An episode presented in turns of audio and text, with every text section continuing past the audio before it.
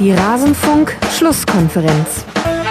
Mm, ja, emotionslosen Auftritt hingelegt. Das ist unerklärlich in so einer Situation, wie man da so auftreten kann und das muss sich schleunigst ändern. Alles zum letzten Bundesligaspieltag. Hallo und herzlich willkommen in der Rasenfunk-Schlusskonferenz Nummer 198. Und ihr habt gerade Niklas Füllkrug gehört bei den Kollegen von der Sportschau. Ja, hat er sich sehr enttäuscht gezeigt über das Spiel gegen Hertha BSC, das 0 zu 2 verloren ging. Das war Teil dieses 13. Spieltags, wie auch sieben andere Partien, über die wir heute sprechen wollen in dieser Schlusskonferenz. Wie immer tue ich das natürlich nicht alleine, sondern zusammen mit zwei Gästen. Zum einen Stefan Behrens, der Ette Bruno 8x4 auf Twitter vom Vollraute Podcast, womit auch schon ein Hinweis gegeben ist auf unseren thematischen Schwerpunkt in dieser Folge, nämlich Borussia Mönchengladbach. Servus Stefan. Hallihallo, schönen guten Abend. Ja, wunderbar, dass du mal wieder mit dabei bist. Und ebenfalls ganze Kerzen der Freude werden angezündet, dass diese Stimme mal wieder hier im Rasenfunk zu hören ist. Tobias Escher, Buchautor, Taktikexperte von Bundesliga. Bei Spiegel kann man ihn lesen. Er ist ein Tausendsasser in allen Internet- und sonstigen Gassen. Servus, Tobi. Guten Abend. Ich glaube, ist mein erster Einsatz in dieser Saison. Kann das sein? Das äh, glaube ich tatsächlich auch. Es wurde auch schon offensiv äh, nachgefragt, wann du denn mal wieder kämst, denn du bist ja Spitzenreiter aller Gäste. Ich habe es gerade nicht mehr genau vor Augen, wie viel, aber in einer Sekunde. Du warst schon 27 Mal im Rasenfunk, Tobi. Das ist nicht schlecht. Ja, Also das, ich glaube, ich glaube, Stefan Rommel ist mir auf den Fersen. Kann das sein? Ja, mit 18 Auftritten. Das äh, sind neun Rückstand. Dann Florian Bogner, Klaas Rehse, Alex Feuerherd, Jonas Friedrich, Markus Bark. Ach, und lustigerweise komme dann ich. Ich bin, aber das ist nur, weil ich bei den ja, das ist so ein Datenbankding hier. Das wird euch irgendwann mal interessieren, wenn unsere Gäste aufrufbar, klickbar sind auf der Homepage, aber das haben wir noch nicht implementiert, arbeiten wir dran. Ja, also du führst die Liga an der Gäste, so wie Borussia Dortmund die Bundesliga, Tobi. Ja, ich wollte gerade sagen, neun Punkte Vorsprung, das kennen wir doch irgendwie. Das kennen wir doch irgendwo. Ja, ja, Wahnsinn. Womit Stefan Rommel in diesem Szenario dann der FC Bayern ist. Ich weiß nicht, ob er damit so glücklich ist. Aber gut, wir vertiefen das später. Vorher möchte ich mich noch bedanken bei den Unterstützern Alex F. Und damit auch herzliche Grüße an die ganze Crew vom TK Christmas und an die Odyssee, die ihr heute durchzustehen hattet an diesem Sonntag. Ich hoffe, ihr seid alle wieder heil zu Hause angekommen. Liebe Grüße, Alex. Danke für deinen Support. Außerdem danke an Dominik Rolls, die Hörergemeinschaft aus Malte und Lukas sowie Michelle. Sie alle sind Rasenfunk-Supporter und unterstützen uns finanziell. Deswegen können wir das hier werbefrei und sponsorenfrei und paywallfrei machen. Herzlichen Dank für euren Support. Wer uns unterstützen möchte, kann herausfinden, wie das geht auf rasenfunk.de slash unterstützen. Und bevor wir loslegen, möchte ich noch einmal dazu appellieren, dass ihr euch mit dem Erinnerungstag auseinandersetzt. Erinnerungstag.de, das ist eine Veranstaltung im Januar 2019 mit einem, ich zitiere jetzt, vollen Programm gegen Rassismus, Antisemitismus und Ausgrenzung im Fußball. Es wird Podiumsdiskussionen geben mit Daniel Kumbendit, Katharina K., Werner Hansch, Bernd Bayer, Ronny Blaschke, Reinhard Grindel, Dr. Reinhard Raubal, Marcel Reif, da ist aus jeder Geschmacksrichtung etwas mit dabei und viel mehr. Es wird Fachreferate geben, es wird Panels mit Diskussionen geben und das Beste, das Ganze ist komplett kostenfrei und dient einer sehr, sehr guten Sache. Ihr könnt euch jetzt noch anmelden. Dafür müsst ihr allerdings schnell sein auf www.erinnerungstag.de. Wir vom Rasenfunk werden leider nicht vor Ort sein können kriegen es leider terminlich nicht unter, aber diese Veranstaltung möchte ich euch allen sehr ans Herz legen. Guckt doch, ob ihr vielleicht diese Themen dann auch unterstützen wollt, indem ihr da Präsenz zeigt. Da freuen sich die Veranstalter und Veranstalterinnen sicherlich sehr. Jetzt aber beginnen wir mit dem 13. Bundesligaspieltag mit dem Hinweis darauf, dass wir das Montagsspiel wie immer im Rasenfunk nicht behandeln werden. Das heißt, über den ersten FC Nürnberg und Leverkusen sprechen wir dann in der nächsten Folge nochmal ausführlicher. Sollte das Montagsspiel so spektakulär sein, dann wird es da auch nochmal extra behandelt. Das heißt, ihr werdet nichts verpassen. Aber nur wegen des äh, DFBs und der DFL müssen wir jetzt nicht die ganze Schlusskonferenz auf Dienstag verschieben. Beginnen wollen wir dann auch mit diesem Spiel zwischen Hannover 96 und Hertha BSC, wenn uns Niklas Füllkrug da schon im Intro drauf hinführt. Und André Breitenreiter hat so ein bisschen das, was er gesagt hat, übersetzt in eigene Worte. Er sagt, Zitat, das war sicherlich unsere schwächste Halbzeit, seitdem ich hier Trainer bin. Das Problem war, Tobi, meiner Meinung nach. Er meinte die erste Halbzeit. Die zweite fand ich nicht so arg viel besser. Was fehlt denn da bei Hannover 96 aktuell? Ich habe das Spiel zunächst nicht live sehen können, sondern ich habe es am nächsten Tag mir erst angeschaut und hatte vorher schon einen Blick auf die Statistiken geworfen. Und da fiel mir eine Zahl ins Auge, die, die ich fast schon wahnsinnig fand. Hannover hatte über 60 Prozent Ballbesitz. Ja, mhm. Äh, das ist. Das ist ja, das ist ja etwas, was man gar nicht so mit Hannover ähm, in dieser Saison eigentlich überhaupt nicht verbindet. Mhm. So, aber das ist nicht das erste Mal, dass das geschehen ist, seltsamerweise. Hannover ist ähm, das Team, die haben relativ hohen Ballbesitzanteil in vielen Spielen, weil sie sich einfach mal aufdrücken lassen, so ein bisschen. Und das war wieder so ein typisches Spiel, wo Hannover relativ, relativ früh in Rückstand gerät mhm. und dann nach diesem Rückstand plötzlich das Spiel gestalten muss und das einfach nicht gebacken bekommt. Ähm, ich fand auch gerade nach der Halbzeitpause waren sie ja eigentlich, in der ersten Halbzeit konnte man zumindest noch sagen, okay, sie haben nicht viele Chancen zugelassen. Nach der Halbzeitpause haben sie dann selber noch ein paar erarbeitet, aber dann standen sie plötzlich bei Kontern völlig offen, gerade auf den Flügeln. Da hätte Hertha eigentlich viel früher in Führung gehen müssen.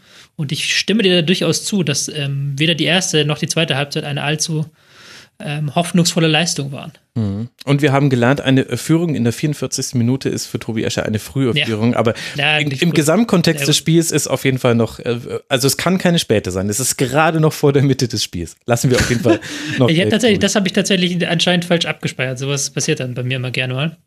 Ja, das ähm, ist ja nicht so wild. Aber ich gucke gerade mal, in der ersten Halbzeit hatten sie noch nur 55% Ballbesitz und dann nach der Pause hatten sie dann einen deutlich höheren Wert, einen Wert ähm, bei fast 66 Prozent. Ja. Also, das ist dann schon sehr, sehr viel für eine Mannschaft, die eigentlich kein gutes Ballbesitzspiel hat. Was ja auch so ein bisschen Hinweis darauf gibt, Stefan, wie härter das angegangen ist. Und was mir noch aufgefallen ist bei Hannover 96, die Präzision ist ihnen halt völlig abhanden gekommen im Sturm. Reden wir jetzt ehrlich gesagt auch schon seit ein paar Spieltagen drüber. Von den elf Schüssen gingen zwei nur aufs Tor. Da fehlt es halt auch vorne ein bisschen an der Qualität der Chancen. Ähm, ja, äh, wir haben ja auch äh, das Glück gehabt, dass wir, also ich konnte vor kurzem auch schon nochmal ein Spiel über 90 Minuten von Hannover sehen, weil die ja vor kurzem bei uns zu Gast waren in Mönchengladbach. Mhm. Und ähm, da sind auch ähnliche Dinge auch aufgefallen. Da gab es auch Phasen im Spiel, wo Gladbach ganz klar ähm, Hannover den Ball überlassen hat, mit dem Wissen, die wissen sowieso nichts damit anzufangen. Und äh, das hat sich leider bewahrheitet wieder auch in dem Spiel gegen Hertha BSC, wie Tobi das schon angemerkt hat. Ähm, da war keine Spielidee, wie man das Spiel hätte aufziehen wollen. Und stattdessen ja, kamen da, wenn nur ein paar halbgare Chancen raus. Wie du auch schon sagtest, ging ja auch nicht so viel aufs Tor selber. Und ähm, auch äh, als es noch 1-0 nur für Hertha stand, hat man nicht irgendwie das Gefühl gehabt, dass Hannover dem Ausgleich irgendwie nahe war. Mhm.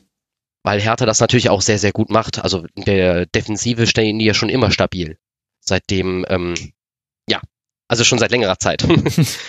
das stimmt, ja. Also in dem Spiel ging auch wieder übers Zentrum überhaupt gar nichts. Hannover dann relativ viele, wie ich fand, Flanken aus dem Halbraum geschlagen, die nicht so wirklich zu Chancen geführt haben. Tobi, was könnte denn Hannover 96 daran, daran ändern? Es, kann man dem mit Taktik begegnen oder müssen wir hier dann über den Kader sprechen und über die Spieler, die da auf dem Spielfeld stehen? Wo würdest du da ansetzen?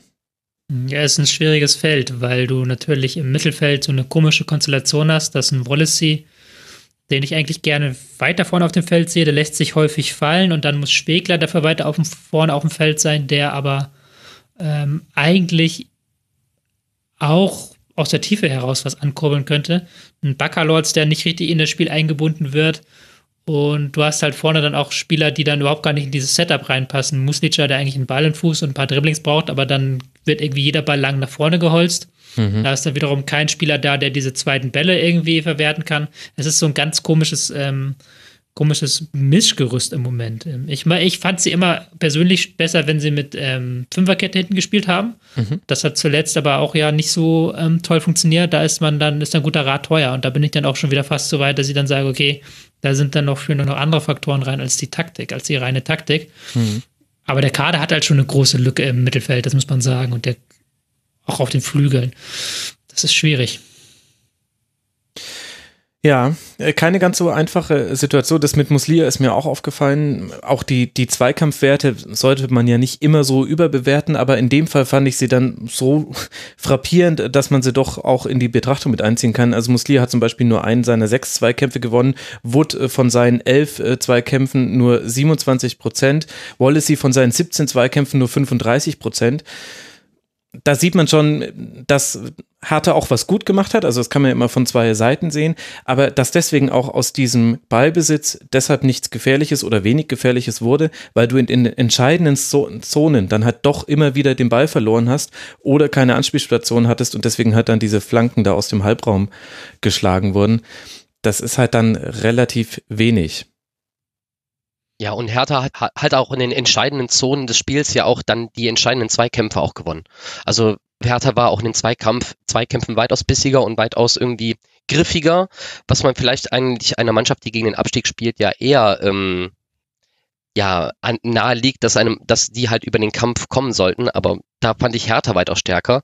Mhm. Äh, Ganz toll hat mir auch äh, wieder Davy Selke gefallen, der jetzt ja auch diesmal einen Start-Elf-Einsatz äh, hatte, nachdem er sich in den davorigen Spielen auch als Einwechselspieler bewiesen hat. Ähm, hat mir bei Hertha sehr, sehr gut gefallen. Mhm. Auch in dieser Rolle als äh, Doppelspitze mit Ibišević, das fand ich ganz interessant. Das hat man ja noch gar nicht so häufig gesehen bei Hertha. Ja, Selke hat sich ja auch selber oft fallen lassen oder ist auch schon mal auf die Außen ausgewichen, um dann mhm. die Bälle auch zu bekommen. Ähm, sehr präsent da vorne drin und ähm, wirklich auch dann zwei Kämpfe vorne gewonnen mit seiner, ähm, mit seinem Körper, den er da reinstellen kann. Das hat mir wirklich gut gefallen. Ich möchte da vielleicht sogar fast sogar noch einschränkend sagen, dass in der ersten halben Stunde fand ich gar nicht so sehr, dass die Berliner einen guten Zugriff hatten. Selbst da hatten sie im äh, Mittelfeld einen sehr wachsweichen Zugriff. Sind dann nachher besser ins Spiel gekommen, ja, aber da hat dann auch Hannover sehr wenig draus gemacht. Ähm, es war jetzt nicht so, dass irgendwie Berlin die an die Wand gespielt hat. Aber ich würde dir schon zustimmen, auf jeden Fall, dass ähm, für eine Mannschaft, die da unten drin steckt, auch das Pressing und auch der Zweikampfintensität bei Hannover, die haben nicht gestimmt in den ersten 45 Minuten und auch darüber hinaus war die nicht perfekt. Auf Seiten von Berlin war ja dann Toro Nariga so ein bisschen der Matchwinner, weil er das entscheidende 1 zu 0 erzielt hat und eben nach längerer Ausfallzeit jetzt endlich mal wieder da war. Und neben ihm fand ich noch Grujic äh, sehr beeindruckend. Da habe ich den Eindruck, Tobi, der bringt auch was ins Berliner Spiel rein was man so schon lange nicht mehr gesehen hat, nämlich so eine Vertikalität bei gleichzeitig einer relativ hohen Passsicherheit. Also das sind dann schon auch mal riskantere Bälle, die er spielt, so zwischen die Linien, aber da hat er eine sehr gute Ruhe und ein sehr gutes Auge und nimmt auch wenig, also trifft wenig schlechte Entscheidungen, finde ich. Man hat es ja auch so ein bisschen gespürt jetzt in den Wochen, ähm, in denen er gefehlt hat. Ist immer so, kann man sagen, vielleicht war diese Ergebniskrise von Hertha ein Zufall, mhm. vielleicht auch nicht, weil er genau halt dieses Element, was du gerade beschrieben hast, hat im Mittelfeld so ein bisschen gefehlt. Da kann auch ein Meier dann eine etwas zurückgezogene, eine etwas beruhigtere Rolle spielen, die meiner Meinung nach besser zu ihm passt. Und Grujic finde ich da schon wirklich einen sehr interessanten Mann und Jetzt ist er wieder da, seit ähm, zwei Spiele jetzt wieder bei 90 Minuten gemacht und vier Punkte aus diesen zwei Spielen. Es ist schon dann so eine kleine Ansage. Der Grujic-Faktor. Haben wir, haben, wir, haben wir es endlich mal rausgearbeitet. Gruitsch hatte 13 Balleroberungen und sein Nebenmann Arne Meyer auf der Doppelsechs hatte 10 Balleroberungen. Das zeigt auch nochmal, wie wenig wirklich übers Zentrum ging. Wenn Hannover da mal war, haben sie auch wirklich relativ häufig den Ball verloren. Also wie verhext für die Mannschaft von André Breitenreiter. Ja, und äh, Stefan Toro Nariga hat ja auch noch die Vorlage zum 2 zu 0 gegeben. Das kommt ja noch zum 1 zu 0 mit äh, dazu hat gezeigt, äh, dass äh, diese Probleme, die Hertha hatte, vielleicht auch ein bisschen damit zusammenhingen, dass sie ja in der Innenverteidigung ein bisschen na, nicht improvisiert werden musste, aber nicht die ersten Lösungen verfügbar waren, weil da ja einige Verletzungen waren. Stark, Rekik beide verletzt, Torunariga dann eben auch länger raus. Wirft das Ganze nochmal so, ordnet das ganz gut ein, wo Hertha jetzt herkommt über den Kontext der letzten Spiele, finde ich. Ja, die letzten Spiele liefen ja nicht so gut, äh, nachdem Hertha ja ziemlich stark gestartet ist in die Liga. Aber ähm, auch die Vorarbeit von äh, Toruna Riga ähm, auf Ibisevic, also selten sieht man einen Innenverteidiger so schön äh, den Ball in die Mitte geben. Ähm, ja, weißt du, warum er das so gut kann?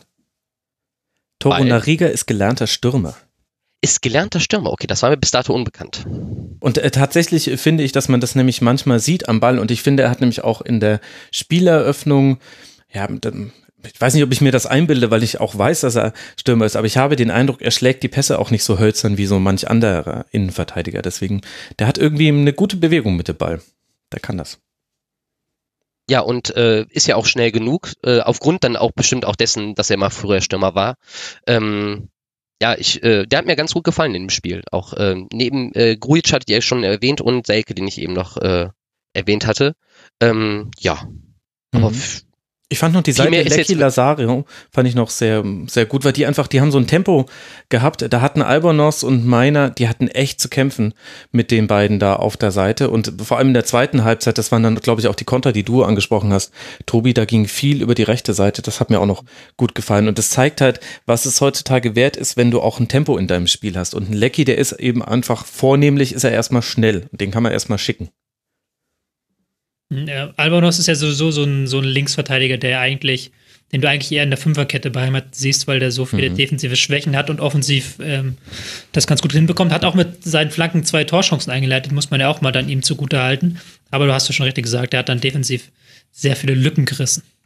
Gerade nach der Pause, wobei man da auch sagen muss, das war ja dann auch so ein bisschen gewollt, dann hat der Hannover auf den Flügeln noch offensiver gespielt. Ja, das stimmt. Und Hertha BSC wirklich humorlos. Also Jahrstein hat zum Beispiel jeden Ball lang geschlagen. Der hat keinen einzigen kurzen Pass geschlagen. Lazaro und Platten hat sehr, sehr viele Seitenverlagerungen gespielt. Also wenn Hertha mal einen tieferen Ballbesitz hatte, dann haben sie den auch, dann haben sie auch Hannover wirklich ganz gut auseinandergezogen, in die Breite gezogen. Das war wieder so ein cleveres Hertha-Spiel, wie man es schon ganz häufig unter Dardai gesehen hat und dementsprechend dann jetzt eben auch ein 2 zu 0 dabei rausgesprungen und damit der siebte Tabellenplatz bei 20 Punkten und 21 zu 20 Toren. Es geht jetzt weiter für Hertha bis zur Winterpause. Heimspiel gegen Eintracht Frankfurt, auswärts in Stuttgart, Heimspiel gegen den FC Augsburg und dann in Leverkusen und für Hannover 96, wo man auch schon wieder von ersten Ultimaten lesen kann geht es jetzt nach Mainz. Das ist sicherlich ein sehr entscheidendes Spiel für André Breitenreiter. Dann zu Hause gegen den FC Bayern und dann nach Freiburg und noch gegen Düsseldorf. Das heißt, aus diesen drei Spielen Mainz, Freiburg, Düsseldorf, da müssen ein paar Punkte runterfallen. Ob das jetzt alles so stimmt, wie man es gelesen hat, mit drei Siege müssen da unbedingt her. Gucken wir mal. Ist ja nicht unsere Entscheidung, aber auf jeden Fall ist es eine prekäre Situation auf dem 17. Tabellenplatz mit neun Punkten für Hannover 96. Wir haben einen überraschenden 2 zu 1 Auswärtssieg gehabt, während ich diesen 2 zu 0 Sieg von Hertha das konnte man durchaus so antizipieren, aber dass Wolfsburg, Stefan, gegen Eintracht Frankfurt am Sonntagabend gewinnt und damit, ich hätte fast gesagt, den Spieltag zumacht, weil ich das Montagsspiel so ausgeblendet habe. Für den Sonntag haben sie den Spieltag zugemacht. Das war dann durchaus überraschend und verschafft auch dem VfL eine ungewohnte Höhenluft in der Tabelle. Achter Tabellenplatz, 18 Punkte. Eintracht Frankfurt dagegen verpasst es, die Champions League Ränge zu sichern. Wer hätte gedacht, dass man diesen Satz am 13. Spieltag mal sagt? Sag mir mal, Stefan, was glaubst du, woran lag das, dass die Eintracht dieses Heimspiel verloren hat gegen Wolfsburg? Also von vornherein war ja sowieso direkt die Rede, dass Frankfurt auch als Favorit in dieses Spiel geht. Auf dem Papier würde ich dem auch locker äh, zustimmen. Äh, die Art und Weise, wie Frankfurt in den letzten Wochen spielt und vor allem mit der Offensive, die sie da aufbieten, ähm, ist es wirklich ein, oft ein Genuss, denen zuzugucken und ähm, die Ergebnisse gaben ihnen bis zu diesem Wochenende recht, dass sie auch als Favorit an dem Spiel geführt werden. Und ich finde, sie haben das Spiel auch gut als Favorit angenommen, ja. um haben ähm, versucht, das Spiel auch zu gestalten und äh, in ihre Richtung halt zu lenken. Ähm, jedoch gab es dann so eine Phase, so um die 20. Minute rum, ähm, da war Wolfsburg blitzgefährlich über Konter und es waren für mich immer sehr ähnliche Kontersituationen.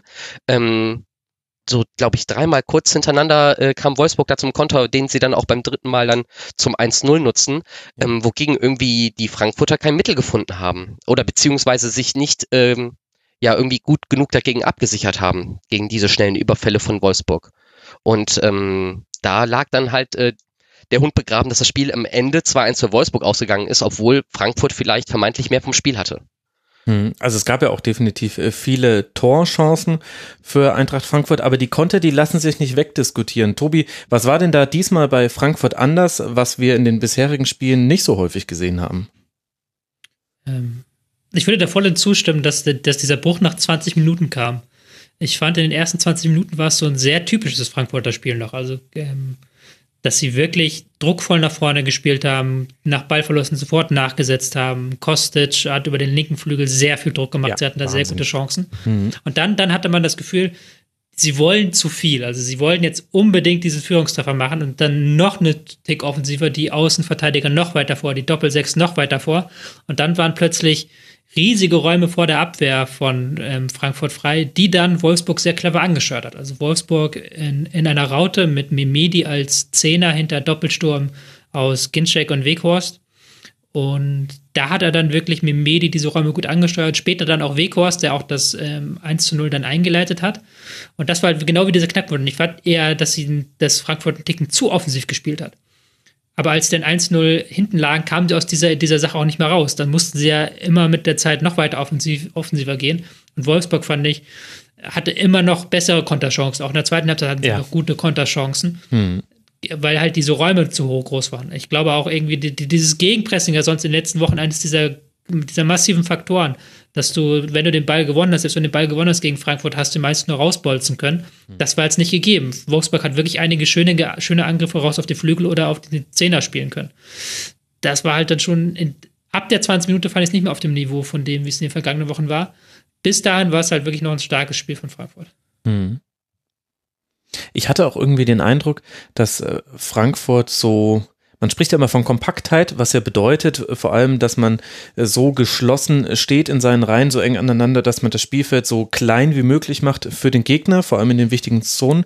Und das hat Frankfurt total verloren. Also die waren dann zeitweise wie so eine Ziehharmonika, wo dann vor allem der Bereich vor den, vor der Abwehr, wo dann eben Memedi war oder Weghorst hat sich da auch häufig fallen lassen und Retschbeschei, der ist auch manchmal da so diagonal reingelaufen und die waren immer anspielbar und haben dann diese Bälle auch bekommen. Also Wolfsburg hat es dann auch sehr gut gemacht, da dann auch relativ häufig flach rauszuspielen hinten raus, sodass du den Ball auch gleich weiterverarbeiten kannst.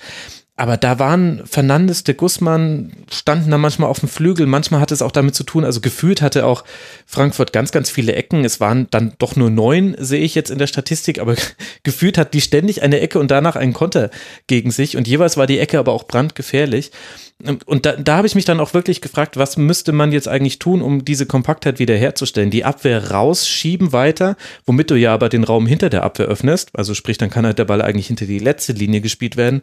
Oder hätte man vielleicht dann an der Stelle sagen müssen, also jetzt sollen sich die beiden Sechser mal beide aufs Absichern, zumindest für eine Weile, ähm, konzentrieren, dass einfach nicht Memedi und Weghorst immer anspielbar sind. Ginczek war ja gar nicht so häufig eingebunden in diese Konter, dass man eben dieser Gefahr so ein bisschen begegnet. Ja, schöner, langer Vortrag von dir, wo man eigentlich nur, ja, stimmt. Ja, tut mir leid, meine berühmten. Nicht-Fragen mal wieder. ist ja okay. Ich meine, du hast ja auch Ahnung von Fußball. Das ist so nett von dir, Tobi. Allein deswegen warst du schon 27 Mal hier genau, genau deswegen. im Rasenfunk.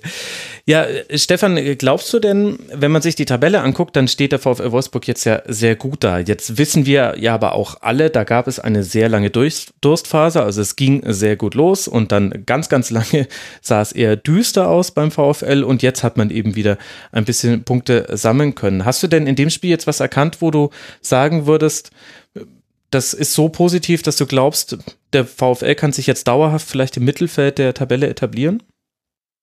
Ähm, Also ich glaube, dass sie schon mit dem Kader auf jeden Fall gut genug sind fürs äh, Mittelfeld, fürs gesicherte Mittelfeld. Ähm, ich fand, die Ansätze hat man auch schon letzte Woche beim Spiel gegen Leipzig gesehen, ähm, wo sie ja auch 1-0 gewonnen haben. Ähm, sie stehen halt defensiv jetzt weitaus stärker ähm, oder versuchen wieder auch eine gewisse Stabilität in der Defensive erstmal ähm, ja, an den Tag zu bringen, äh, um sich dann erst äh, um die Offensive zu kümmern. Und vorne mit Ginczek und ähm, Weghorst haben sie halt zwei super Stürmer, finde ich. Und Ginczek letzte Woche hat es ja auch äh, mit seiner Ballverarbeitung gezeigt, dass äh, die dann auch nicht viele Chancen brauchen, um dann auch die Tore zu machen.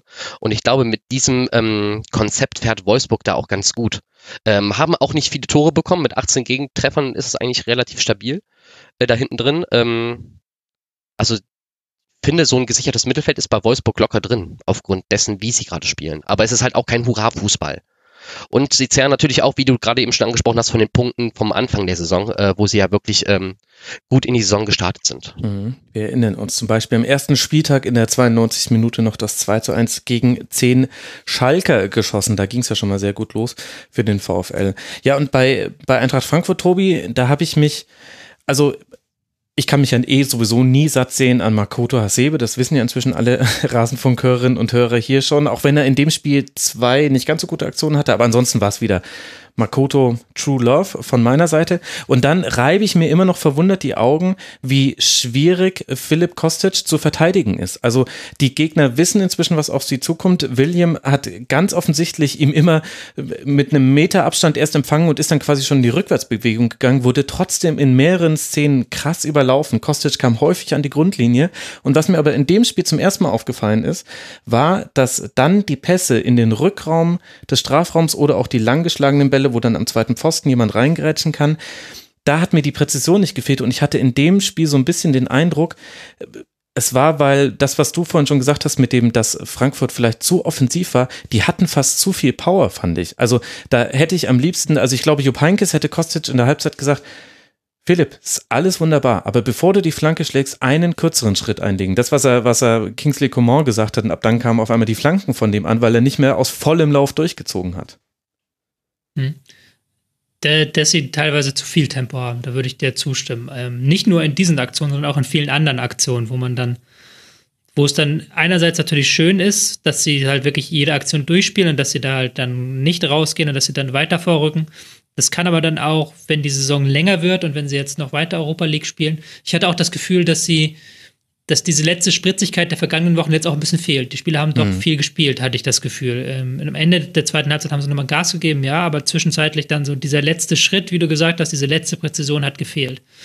Und da würde ich mir manchmal wünschen, okay, vielleicht doch nochmal Fuß drauf und nochmal gucken, was kann man mit dem Ball machen, wo kann man hingucken. Auch um dann gegen Konter ein bisschen besser abgesichert zu sein. Das muss man sicherlich jetzt auch machen, weil viele Gegner jetzt Frankfurt anders sehen werden. Hat man jetzt schon gegen Wolfsburg gemerkt, die sich nach dem Führungstreffer sehr weit zurückgezogen haben mhm. und dann eigentlich zufrieden waren mit, dem, mit ihrem Leben.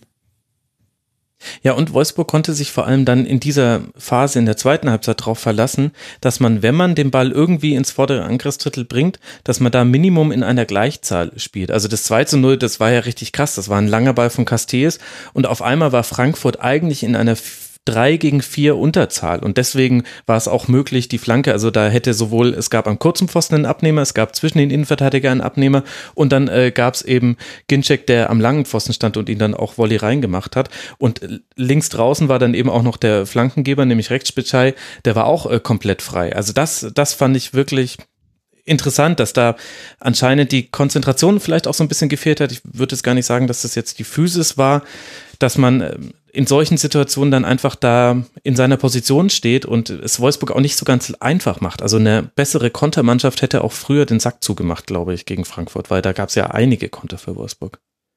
Das ist jetzt wieder so nicht mein Steckenpferd, das ist jetzt wieder so eine küchenpsychologische These. Ich habe das Gefühl, dass bei manchen Teams, wenn sie irgendwann einen Lauf haben, dass sie dann irgendwann nicht mehr glauben, dass es schief gehen kann. Ja. So, das hatte mhm. so ein bisschen bei Frankfurt das Gefühl, so, dass sie halt geglaubt haben, das wird schon, wir können halt weiter alles nach vorne werfen. War ja fast dann am Ende auch der Fall, aber dann, du hast ja selber gesagt, da waren so riesige Konterräume teilweise. Wenn Wolfsburg das besser macht, steht das nach 60 Minuten 3-0 und das Ding wäre komplett weg gewesen. Das Ding wäre komplett gegessen gewesen. Ja. Ja. Küchenpsychologie, man könnte aber auch sagen, eine wunderbare Referenz an den Phoenix, der der Sonne einfach zu nahe geflogen ist. Der dachte auch, er ist unbesiegbar. Das ist ja, der Vergleich ist ja die Psychologie an der Sache, oder nicht? Ja, da hast du tatsächlich recht. Dann äh, machen wir es an der Stelle zu, man, weil wir wollen das jetzt auch nicht überdramatisieren. Man wusste ja irgendwie auch, irgendwann würde Eintracht Frankfurt auch durchaus nochmal ein Spiel verlieren können. Das war ja immer im Bereich des Möglichen. Die Art und Weise war jetzt überraschend in manchen Teilen, aber hinten raus hatten sie dennoch auch noch die Chance zurückzukommen. Das war auch dann wieder so ein Frankfurt, wie man es in dieser Saison auch schon häufig gesehen hat. Also sprich, man hat man hat nur ganz wenige kritische Punkte an Eintracht äh, Frankfurt in diesem Spiel beobachten können, die man vorher nicht gesehen hat. Und aber das alte Eintracht Frankfurt aus dieser Saison war auch so häufig zu erkennen, dass man sich da jetzt, glaube ich, nicht in Panik werfen muss, nur weil das mal kein Sieg wurde. Und es ist ja immer noch Tabellenplatz 5 mit 23 Punkten. Es geht jetzt weiter für Eintracht Frankfurt äh, zu Hause gegen, nein, das ist falsch, auswärts in äh, Berlin und äh, dann in Rom, bevor man zu Hause Leverkusen empfängt. Und äh, für Wolfsburg geht es jetzt dann weiter zu Hause gegen die TSG aus Hoffenheim, bevor man dann den Dreiklang hat aus Nürnberg, Stuttgart und dem FC Augsburg. Ich habe vorhin schon einen Tweet gelesen, der VfL Wolfsburg könnte mit dem Restprogramm auch locker noch auf die Europa League Plätze rutschen. Und so ganz widersprechen möchte man da dann gar nicht. Wir hatten noch einen interessanten Auswärtssieg an diesem 13. Bundesligaspieltag und der fand schon am Freitagabend statt, Stefan. Da hat Mainz 05 bei Fortuna Düsseldorf mit 1 zu 0 gewonnen in einem Spiel, bei dessen Bewertung ich mich auch so ein bisschen schwer tue, denn ich hatte das Gefühl, das hätte vor allem mit den Chancen hinten raus für Fortuna sehr gut mindestens ein Unentschieden werden können und das entscheidende Tor ist ja auch mit freundliche Unterstützung von Michael Rensing gefallen für Mateta. Was würdest du sagen? War das ein verdienter Sieg für Mainz 05? Wie hast du das Spiel gesehen? Äh, ich glaube, über die ganzen 90 Minuten gesehen, ähm, würde ich den Sieg Mainz schon ähm, als verdient zusprechen. In der ersten Halbzeit war für mich Fortuna die bessere Mannschaft, ähm, vor allen Dingen die gefährlichere Mannschaft. Sie haben ja oft es geschafft, äh, gerade in der gegnerischen Hälfte die Bälle zu erobern und äh, blitzschnell dann ähm, Konter beziehungsweise den Abschluss zu suchen. Äh, entweder über einen schnellen langen Ball auf Luke Bacchio oder wirklich halt durch dieses ähm, ja phasenweise äh, starke Pressing in, direkt auf, äh, an der vordersten Front. Ähm, das hat in der ersten Halbzeit gut geklappt gegen Mainz. Mainz hatte da noch nicht so richtig ein Rezept gefunden, aber Mainz wollte selber das Spiel machen. So wirkte es auf mich jedenfalls. Also als würden die auch lieber den Ball haben wollen, als äh, Fortuna den Ball zu überlassen. Ähm, und Fortuna war das auch, glaube ich, gar nicht so unrecht, denn die meisten Bälle aus Fortuna Sicht wirken dann doch eher wirklich langer Ball nach vorne auf Luke Bacchio und ähm, hm. Bitte, bitte mach was damit. ähm, ja. Und Luke Bacchio hat auch war vorne auch so ein bisschen der Alleinunterhalter. Hat auch gut gespielt, finde ich. Vor allen Dingen gerade in der ersten Halbzeit, ähm, wo die Fortuna ihre stärksten Phasen hatte. Aber wie du gerade schon angesprochen hast, in einer Kooperation von Bormuth und Rensing haben die äh, Düsseldorfer dann doch das 1-0 dann Mainz äh, hergeschenkt. Hm. Ähm, ich fand und aber auch, dass Lucky Bacchio, also ja, er hatte schon viele Aktionen in der ersten Halbzeit. Man hat aber auch in der einen oder anderen gesehen, da hat er dann vielleicht nicht die bestmögliche Entscheidung getroffen. Und damit meine ich jetzt nicht nur den einen Pass in den Rückraum auf Hennings, der halt eigentlich, also entweder er muss aufs Tor schießen oder der, der Querpass muss kommen. So hat er ihn direkt in den, in den Fuß von Bell, glaube ich, geschossen. Das weiß ich jetzt gerade gar nicht mehr ganz genau. Oder Nia KT war es, glaube ich das, sondern auch die, die Szenen, wo er dann aus ähm, 16 Metern abgezogen hat, wo er dann aus spitzen Winkel geschossen hat, wo innen aber Hennings noch platziert war. Also ich fand so ein bisschen, das Adjektiv, was ich immer so im Kopf hatte, war unglücklich. Ja, und vielleicht auch unkonzentriert dann bei der letzten Aktion. Ähm, dadurch, dass er halt auch so viele Meter äh, gemacht hat und in so vielen Sprints verwickelt war und dann auch die Zweikämpfe gesucht hat, ähm, das ist so ein Problem, was äh, wir aus Gladbach mit Torgen Hazard von, äh, von früher kennen. Äh, immer viele Aktionen und dann aber im Abschluss äh, leider zu unkonzentriert oder beim letzten Pass zu unkonzentriert. Ich finde nämlich, hier und da hatte Luke Bacchio auch schon die richtige Idee, aber die Durchführung war dann einfach sch zu schlecht, dass der Ball dann beim Gegner ausgelandet ist. Oder die Gefahr aus dem Angriff halt rausgenommen wurde, weil der Ball dann irgendwie in den Rücken des Mitspielers kommt. Ähm, das äh, ist so ein bisschen so, ähm, ja, man ist halt viel engagiert, man ist halt sehr engagiert, man möchte viel, aber dann in den entscheidenden äh, ja, Sekunden oder Millisekunden fehlt ja dann halt der letzte ja, Tick, um den Ball wirklich richtig weiterzuspielen oder eben richtig zu, zu verenden. Und ähm, da würde ich dir dann schon recht geben. Mhm. Ähm, ab der zweiten Halbzeit fand ich, sah das aber anders aus. Ich fand, in der zweiten Halbzeit war Mainz, hatte Mainz weitaus mehr vom Spiel. Ja, ja, fand ich auch. Also es war ja auch, die Entstehung des 1 zu 0 war glücklich, aber es war weder Zufall, dass es gefallen ist, noch dass es Mateta gemacht hat, der auch in der Phase der aktivste Meister war, was dann das Verwerten von Torchancen anging, fand ich. Ja, und äh, Quaisonde, der dann auch immer um Mateta rumgespielt hat, äh, auch sehr, sehr, ähm, ja, eifrig unterwegs war und viel unterwegs war um ihn herum. Ähm, und allgemein auch von der Spielkultur war, äh, Spielkultur war Mainz halt ähm, weitaus ja fortschrittlicher äh, in dem Spiel als Fortuna äh, ne, äh, Düsseldorf. Also man merkt da schon den, äh, da einen großen qualitativen Unterschied.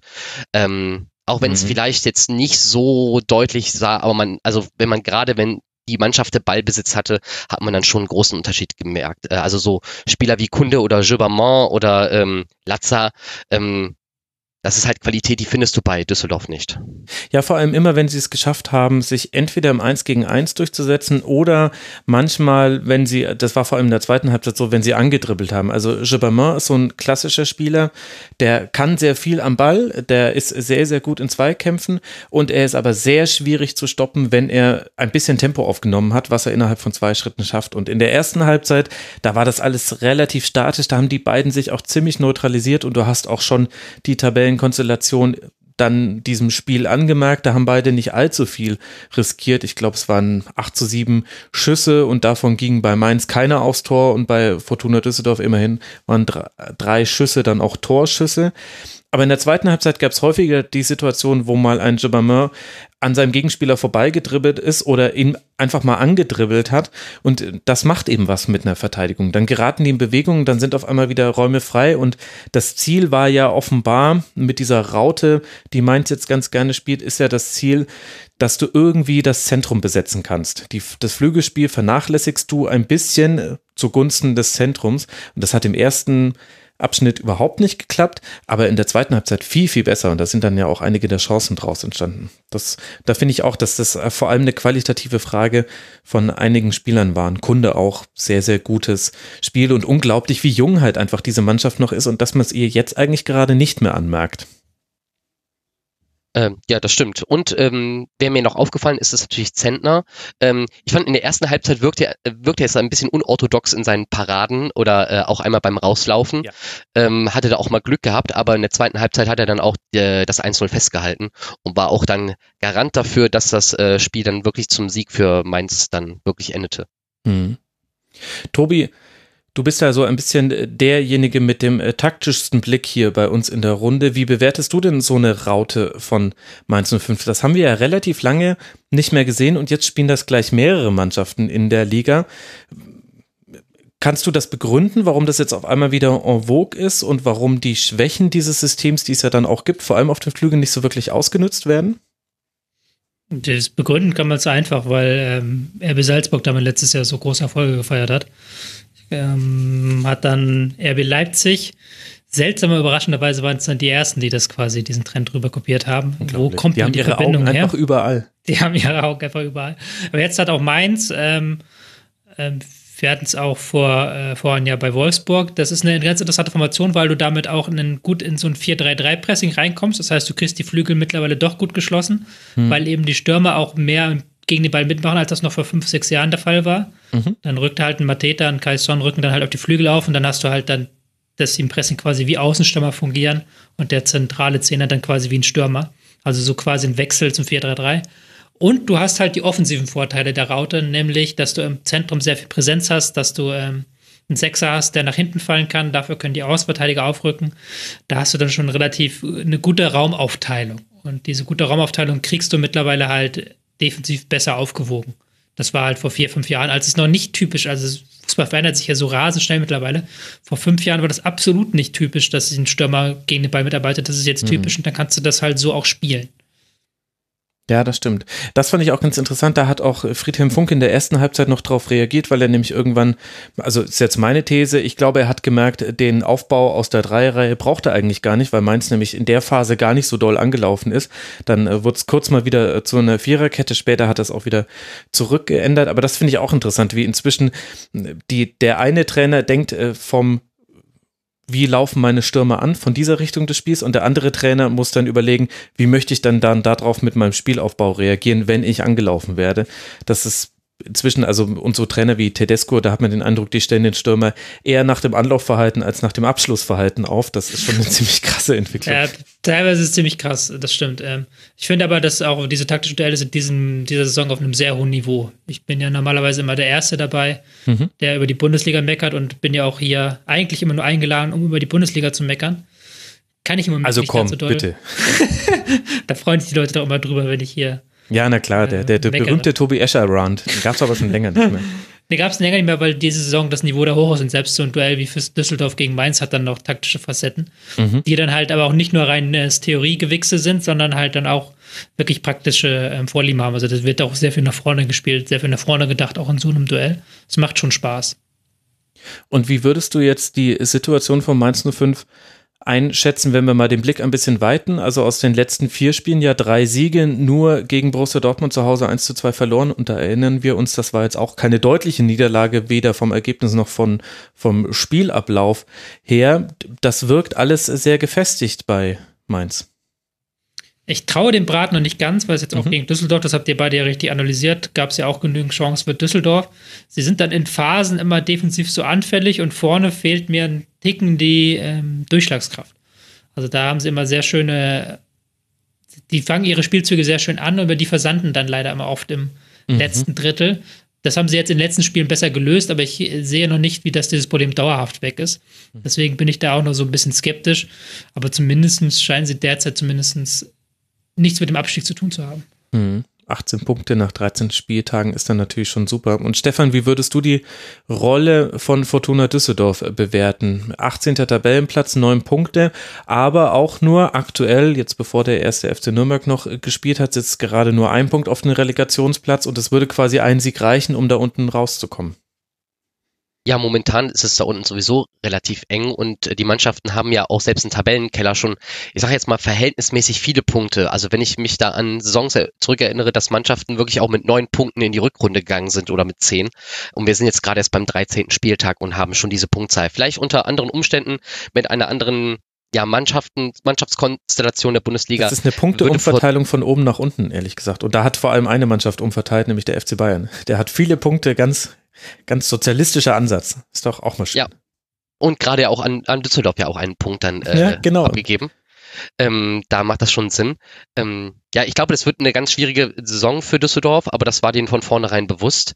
Ähm, vielleicht, also sie hatten sich ja vielleicht erhofft, noch den einen oder anderen Spieler zu holen, der dann nicht zu ihnen gekommen ist. Ähm, vielleicht verstärkt man sich ja da nochmal im Winter ähm, mit Erfahrung auch oder mit mit jungen Leuten, je nachdem, was man da für einen Ansatz dann äh, wählen möchte, ähm, um vielleicht den Klassenerhalt zu sichern.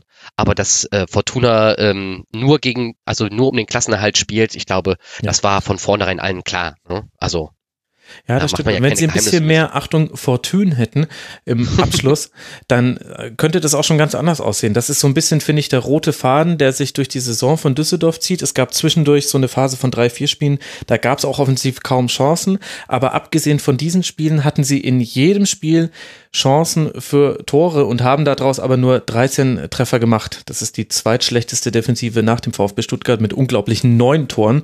Nein, äh, die drittschlechteste der FSV 105 hat ja auch nur zwölf, Entschuldigung.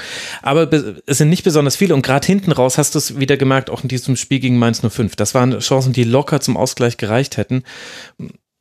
Das ist dann tatsächlich was, wo man dann auch, Tobi, ja auch wenig mit äh, Taktik kommen kann und auch gar nicht, also man kann auch mit Qualität der Spiele argumentieren. Manchmal ist es aber auch einfach nur die Frage, hat ein Stürmer einen Lauf oder hat er keinen Lauf? Ist er gerade ein Alcázar mhm. oder nicht? Mhm.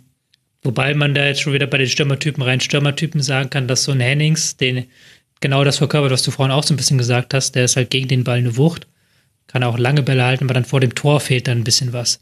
Hm. Ähm, andererseits kannst du auch nicht damit rechnen, dass Dux seinen Lauf so gar nicht mehr wiederholen kann, dass der also überhaupt gar nicht in diesem System funktioniert und da nicht die Bälle bekommt. Und dass dann jetzt ein Luke Bacchio vorne drin spielen muss, der eigentlich ein ausgebildeter Außenstürmer ist und dafür auch geholt wurde. Und jetzt dann den als einziger einen Dreierpack macht quasi. Da fehlt dann schon die Qualität vorne. Aber auch nicht nur vorne, auch im Mittelfeld gerade. Im Mittelfeld hast du, kommt da sehr wenig an Torgefahr, finde ich. Was dann spätestens dann ein Problem wird, wenn Hennings Bälle ablegt, aber niemand den Ball quasi verwerten kann, auf den er ihn ablegt. Ja, ja. also die Hoffnung ruhen jetzt wirklich auf Luke Barki, muss man fast schon sagen, hm. dass der mit seinem Tempo mal hinter die Abwehr kommt. Aber es ist halt nicht jeder Gegner die Bayern. ja, sehr richtig. Und ähm, die Gegner können sich immer besser auf ihn einstellen. Das kommt ja auch noch mit dazu. Also du kannst äh, der beste Spieler der Welt sein. Na gut, der beste Spieler der Welt der bekommt es noch hin, aber schon ab der äh, Top 15 wird es dann schwierig, wenn sich der Gegner darauf eingestellt hat und ähm, dann einfach auch dich in einen besonderen Fokus nimmt. Wir werden beobachten, in welchen Fokus Luc Bacchio genommen wird. Jetzt äh, dann in Bremen. Das ist das nächste Spiel, bevor man zu Hause den SC Freiburg empfängt. Und für Mainz 05 geht es jetzt dann weiter zu Hause gegen Hannover 96 und dann bei Raber Leipzig auswärts. Fortuna Düsseldorf wird sich ein bisschen einsam vorkommen. Warum? Weil der Geselle auf dem letzten oder vorletzten Tabellenplatz, der VfB Stuttgart, der ist auf einmal weg. Der ist auf einmal auf Tabellenplatz 15. Das kennt man gar nicht mehr. Die beiden waren in so trauter Einsamkeit, Zweisamkeit da unten am Tabellenende unterwegs. Und jetzt passiert das, Stefan. Der VfB gewinnt mit 1 zu 0 gegen den FC Augsburg zum zweiten Mal in drei Spieltagen und verschafft sich damit eben ein bisschen Luft im Abstiegskampf. Es ist jetzt eben der Platz 15 mit 11 Punkten und nicht mehr der 17. oder der 18. Und natürlich trifft der sehnlichst erwartete Donis und darauf kann dann Augsburg nicht mehr so wirklich reagieren. Die wiederum warten jetzt seit Ende Oktober auf einen Sieg und in der letzten Woche hatten wir mit Günter Klein hier ja einen auch Experten zum FC Augsburg da. Der hat damals gesagt, dass es sich nur um eine Ergebniskrise und keine Leistungskrise handele. Würdest du denn das auch für das Stuttgart-Spiel gelten lassen aus Augsburger Sicht? Also ähm, wenn man jetzt nur mal ganz kurz vielleicht äh, also dass sich das Spiel angeguckt hat und nur während der 39. Spielminute, da zu dem Zeitpunkt, äh, wo das 1-0 gefallen ist, mhm. ähm, sich das Spiel angeguckt hätte und nur die 39. Spielminute verpasst hätte, da würde man sich fragen, warum steht es denn da 1-0 für Stuttgart? Augsburg, ne? das kenne ich, also, das kenne ich. Ne? Augsburg war ganz klar die bessere Mannschaft auf dem Platz. Ähm, äh, Stuttgart war wirklich, ähm, das, das hat keinen Spaß gemacht, den dazu zu sehen. Auch nicht am ähm, Anfang. Ich fand das, fand das Stuttgart einen ganz guten Beginn in diesem Spiel hatte. Ja, ähm, okay, am Anfang war schon natürlich eine gewisse Motivation zu spüren, aber, aber rein spielerisch war das dann später wirklich, wurde es immer schlechter, finde ich. Also die, äh, ich glaube, fast äh, ungefähr gefühlt irgendwie jeder zweite Pass, zweite Pass kam bei Stuttgart nicht an. Mhm. Ähm, In der zweiten Halbzeit war es eine Passquote von 56 Prozent, also du bist unglaublich nah dran an diesem zweiten Pass, äh, der nicht ankam. Ja, also es, das, und das macht es ja gerade überhaupt keinen Spaß, dann weiter zuzugucken. Es war wirklich einfach auch teilweise auch nur den Ball nach vorne und Hauptsache er ist nicht bei uns vorm Tor. Ähm, äh, schön war das wirklich nicht. Also Augsburg, man, ich finde, man fehlt, äh, man sieht, dass Finn Bogerson an allen Ecken und Enden fehlt, hm. weil Finn Bogerson für mich wirklich die ähm, Torgefahr von vom FC Augsburg ist und ähm, er auch derjenige ist, auf den sich dann die Abwehrspieler äh, konzentrieren, dass zum Beispiel dann Gregoritsch dann vielleicht auch ein paar mehr äh, Räume hat. Der mir jetzt in dem Spiel gar nicht so schlecht gefallen hat, mhm. Gregoritsch, aber ähm, so, für mich ist es dann auch so gefühlt dann der Alleinunterhalter da vorne. Chiba und Kajubi äh, sind dann nicht so stark aufgefallen wie Gregoritsch. Ähm, Hahn hat dann noch mal ein bisschen für Furore gesorgt, nachdem er eingewechselt wurde, aber ähm, konnte das dann auch nicht mehr umreißen. Und äh, eigentlich ein unverdienter Sieger äh, mit dem VfB Stuttgart, aber hatten das glücklichere Ende dann am Ende für sich da jaulen jetzt gerade die VfB-Fans auf, äh, Stefan. Ja, aber ich glaube, die Stuttgarter sind auch so realistisch zu sehen, dass das wirklich kein tolles Spiel war von ihnen und ähm, wirklich gewonnen haben, weil Augsburg nicht in der Lage war, wirklich äh, ein Tor zu schießen. Und ja, Zieler auch hier und da eine gute Leistung ge äh, äh, gezeigt mhm. hat und auch den Sieg dann festgehalten hat. Das Brutale ist ja, dass momentan, ich glaube, die Stuttgarter Fans sich freuen, weil sie in den vergangenen Wochen noch viel schlechtere Leistungen gesehen haben. Mhm. Also es war also es geht momentan einfach nicht viel besser. Also da knatscht es ja an allen Ecken und Enden. Weinzel, der öffentlich erklärt, das Team ist nicht fit. Ähm, die jegliche fehlende spielerische Linie, die schleppen sich jetzt halt, habe ich das Gefühl, irgendwie in die Winterpause, um da mal so ein Hard Reset dann zu machen. Mhm. Auch mit ein paar Transfers, da sind ja schon alle möglichen Namen gehandelt worden, ja, das stimmt, ähm, die ja angeblich, angeblich kommen sollen. Halb, der halbe Dortmunder Kader soll wechseln, so gefühlt, nach Stuttgart. Und das war jetzt wirklich halt über den Kampf reingebissen. Halt diese klassische Fußballformel, 5 Euro ins Phrasenschwein, eigentlich nicht mein Stil, aber das war jetzt absolut defensiv sicherstehen, dann vielleicht hoffen, dass Donis vorne ein Dribbling kommt oder dass Gomez irgendwie eine Ablage macht oder hinter die Abwehr kommt. Er hat ja dann auch geklappt, letztlich Donis mit dem, mit dem entscheidenden Tor. Mhm. Aber mehr geht halt momentan nicht. Und man hat es defensiv besser gemacht als die letzten Wochen, fand ich. Auch wenn ähm, Augsburg immer noch viele Räume hatte, auch immer noch gute Flügelangriffe gefahren hat, aber man hat es defensiv besser gemacht. So, diese Ansätze von der Fünferkette waren okay, fand ich. Mhm. Gentner in einer etwas vorgeschobenen Rolle fand ich auch okay. Und das reicht, glaube ich, den VfB-Fans momentan schon. Auch wenn man das natürlich als Neutraler anguckt und sich dann denkt, oh wei, oh wei, wie soll das nur was werden? Wenn der Gegner nicht gerade wie Augsburg die Chance begeht, muss man auch sagen, Augsburg hatte bessere Chancen. Mhm. Ja, und jetzt, wo du die Defensive erwähnst, da ähm, hat ja, finde ich, ist so Kempf äh, einer der Lichtblicke, der dieses Spiel ganz gut gespielt hat und auch irgendwie gefühlt jeden Zweikampf gewonnen hat. Mhm. Ähm, 91 Prozent seiner Zweikämpfe. Also da bist du ja. auch wieder mit, deinem, mit deinen Gefühlen, liegst du immer wahnsinnig nah an der Statistik. Nicht schlecht. äh, und ich glaube, obwohl, ist jetzt die Frage, ist es wirklich ein Foul von Kempf gewesen vor dem 1-0, als er den entscheidenden Ball erobert äh, und dann weiterleitet? Ähm, auf der, anderen Seite, auf der einen Seite sage ich, ja, das er berührt den Spieler ja auch irgendwo ein bisschen, aber auf der anderen Seite denke ich mir, hat er auch gut erobert. Ich ja, finde, das ist so eine 50-50-Entscheidung. Ja, das ist der klassische Fall von, wenn es gepfiffen wird auf dem Spielfeld, kann man es so stehen lassen. Wenn es nicht gepfiffen wird, dann reicht es definitiv nicht, dass es der Videoassistent overruled, finde ich. Genau. Genau, so eine Situation war das und äh, ich finde, da auf Kämpf kann man dann nochmal aufbauen und ähm, wenn sich das defensiv da stabilisiert, dann können die Stuttgarter da auch äh, unten raus, weil ich finde, auch Donis ist eigentlich kein schlechter Spieler und ähm, also Stuttgart müsste normalerweise das, äh, die Qualität haben, besser zu sein als zumindest zum Beispiel Düsseldorf oder Hannover 96 aktuell. Ja, wobei natürlich diese Konjunktive abgeleitet aus der Kaderstärke, das ist natürlich auch eine ganz gefährliche Argumentation. Ähm, so, so reden wir im Grunde seit Jahren über den VfL Wolfsburg und seit Jahren haben wir dann über den Relegationsteilnehmer VfL Wolfsburg dann am Ende der Saison mhm. gesprochen. Aber ich verstehe deinen Punkt. Ich finde noch eine interessante Frage beim VfB. Also ich würde euch zustimmen, das ist äh, die müssen jetzt irgendwie in die Winterpause kommen, ohne dass was ganz äh, Schlimmes äh, zu Bruch geht. Und da tun die, tut dieser Dreier unglaublich gut.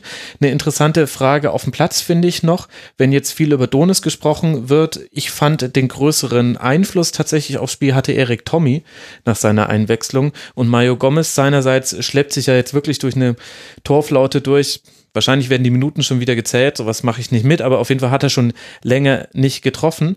Das finde ich jetzt tatsächlich mal eine interessante Frage, ob man an der Position vielleicht Tommy auch mal vom Beginn an eine Chance gibt oder ihm einen festen Platz im Kader schafft oder in, ich meine nicht im Kader, sondern in der Formation. Denn ich finde, in dieser Partie hat das voll gut geschafft, zwischen die Linien zu kommen und hat dann Gregoritsch es irgendwann immer weiter nach vorne geschoben und Co. und Bayer haben so eine Doppelsechs gebildet aber hinten raus wurde das auch eher so zu einer einfachen Sechs. Und da hat es Tommy super gut geschafft, immer anspielbar zu sein, wenn der VfB mal einen Ball gewonnen hat. Und das ist ja durchaus eine Qualität, die ihnen weiterhilft. Ich würde auch gerne mal Tommy und Donis vielleicht zusammen sehen, aber das mhm. ist ja mhm. auch so eine Musik, die man momentan nicht bekommt. Das Problem, was du halt im Stuttgarter Kader hast, das habe ich ähm, bei Bundesliga auch schon mal gesagt, du hast zu viele Spieler, die du nicht auf die Bank setzen kannst eigentlich. Du hast Gomez, einen Gentner, teilweise sogar noch ein Aogo, ein Pavard, die eigentlich spielen müssen, wenn sie können. Und da nimmst du dir schon dann so gewisse Möglichkeiten, halt eben das zum Beispiel halt ein Tommy und ein Donis mal so als quellige Doppelzehn zu bringen, würde ich zum Beispiel interessant finden, aber dann kannst du wieder Gomez nicht rausnehmen, Gentner nicht rausnehmen. Ist ein schwieriger Fall. Mit Tommy hat sich ja Weinzel jetzt auch so ein bisschen angelegt nach, äh, nach dem Spiel.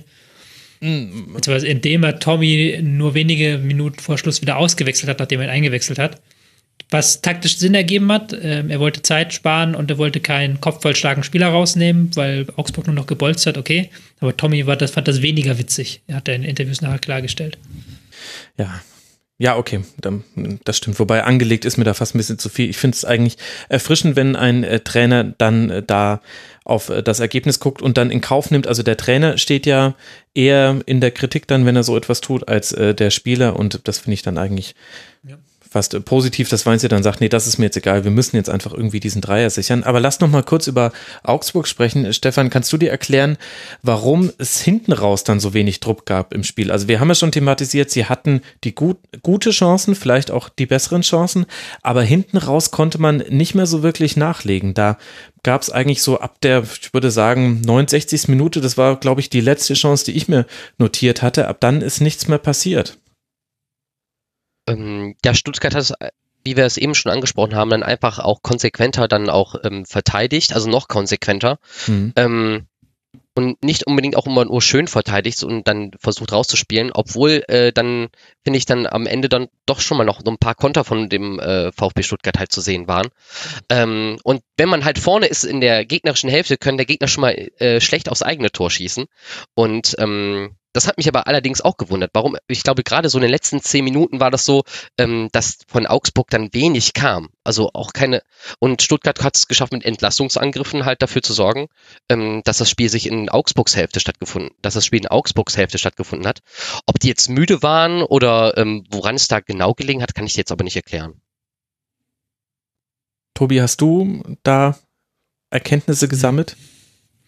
Ich finde Augsburg so ein schwieriger Fall diese Saison die ja eigentlich ähm, gute Chancen haben. Ich finde, die, die werden dann manchmal, gehen sie zu früh den einfachen Weg, also gehen sie zu früh ins Gebolze mhm. und vor allen Dingen schließen sie zu früh ihre Angriffe ab. Ich weiß, dass das ein Mittel zur Kontervermeidung ist. Ich weiß, dass das Sinn ergibt, gerade wenn du weit aufgerückt bist, gerade wenn deine Ausverteidiger weit aufrücken. Manchmal denke ich mir, einmal noch querlegen, dann hast du eine bessere Schussposition. Hm, und ja, das ist ja auch eigentlich, eigentlich muss man fairerweise sagen, nicht das Augsburger Spiel mit 64% Ballbesitz gegen, einen, äh, gegen eine Fünferkette anzurennen. Die mögen es ja auch, wenn sie ein bisschen Räume haben, gerade auf den Flügeln. Die sind ja auch jetzt nicht die individuell stärkste Mannschaft der Liga. Da fand ich das dann schon ein ordentliches Spiel von Augsburg dafür, dass es eigentlich nicht ihre Bauart ist. Mhm. Okay, dann kann ich eigentlich dann auch meine einleitende Frage zu diesem Spiel dann äh, damit auch beantworten. Wir würden dann auch bei dem Spiel sagen, eher eine Ergebniskrise als eine Leistungskrise, auch wenn es sich jetzt langsam so ein bisschen aufaddiert für den FCA. Jetzt liegt man eben auf dem 14. Tabellenplatz mit 13 Punkten.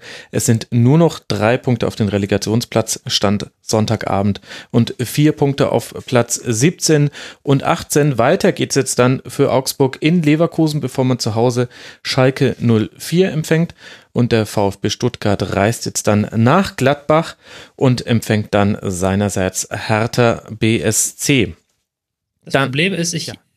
das Problem ist, ich habe lange Zeit immer geglaubt, dass wenn Ergebnisse und Leistungen nicht zueinander passen, dass sich das irgendwann, irgendwann angleicht. Ja, dass irgendwann sich quasi mhm. die Ergebnisse den Leistungen anpassen.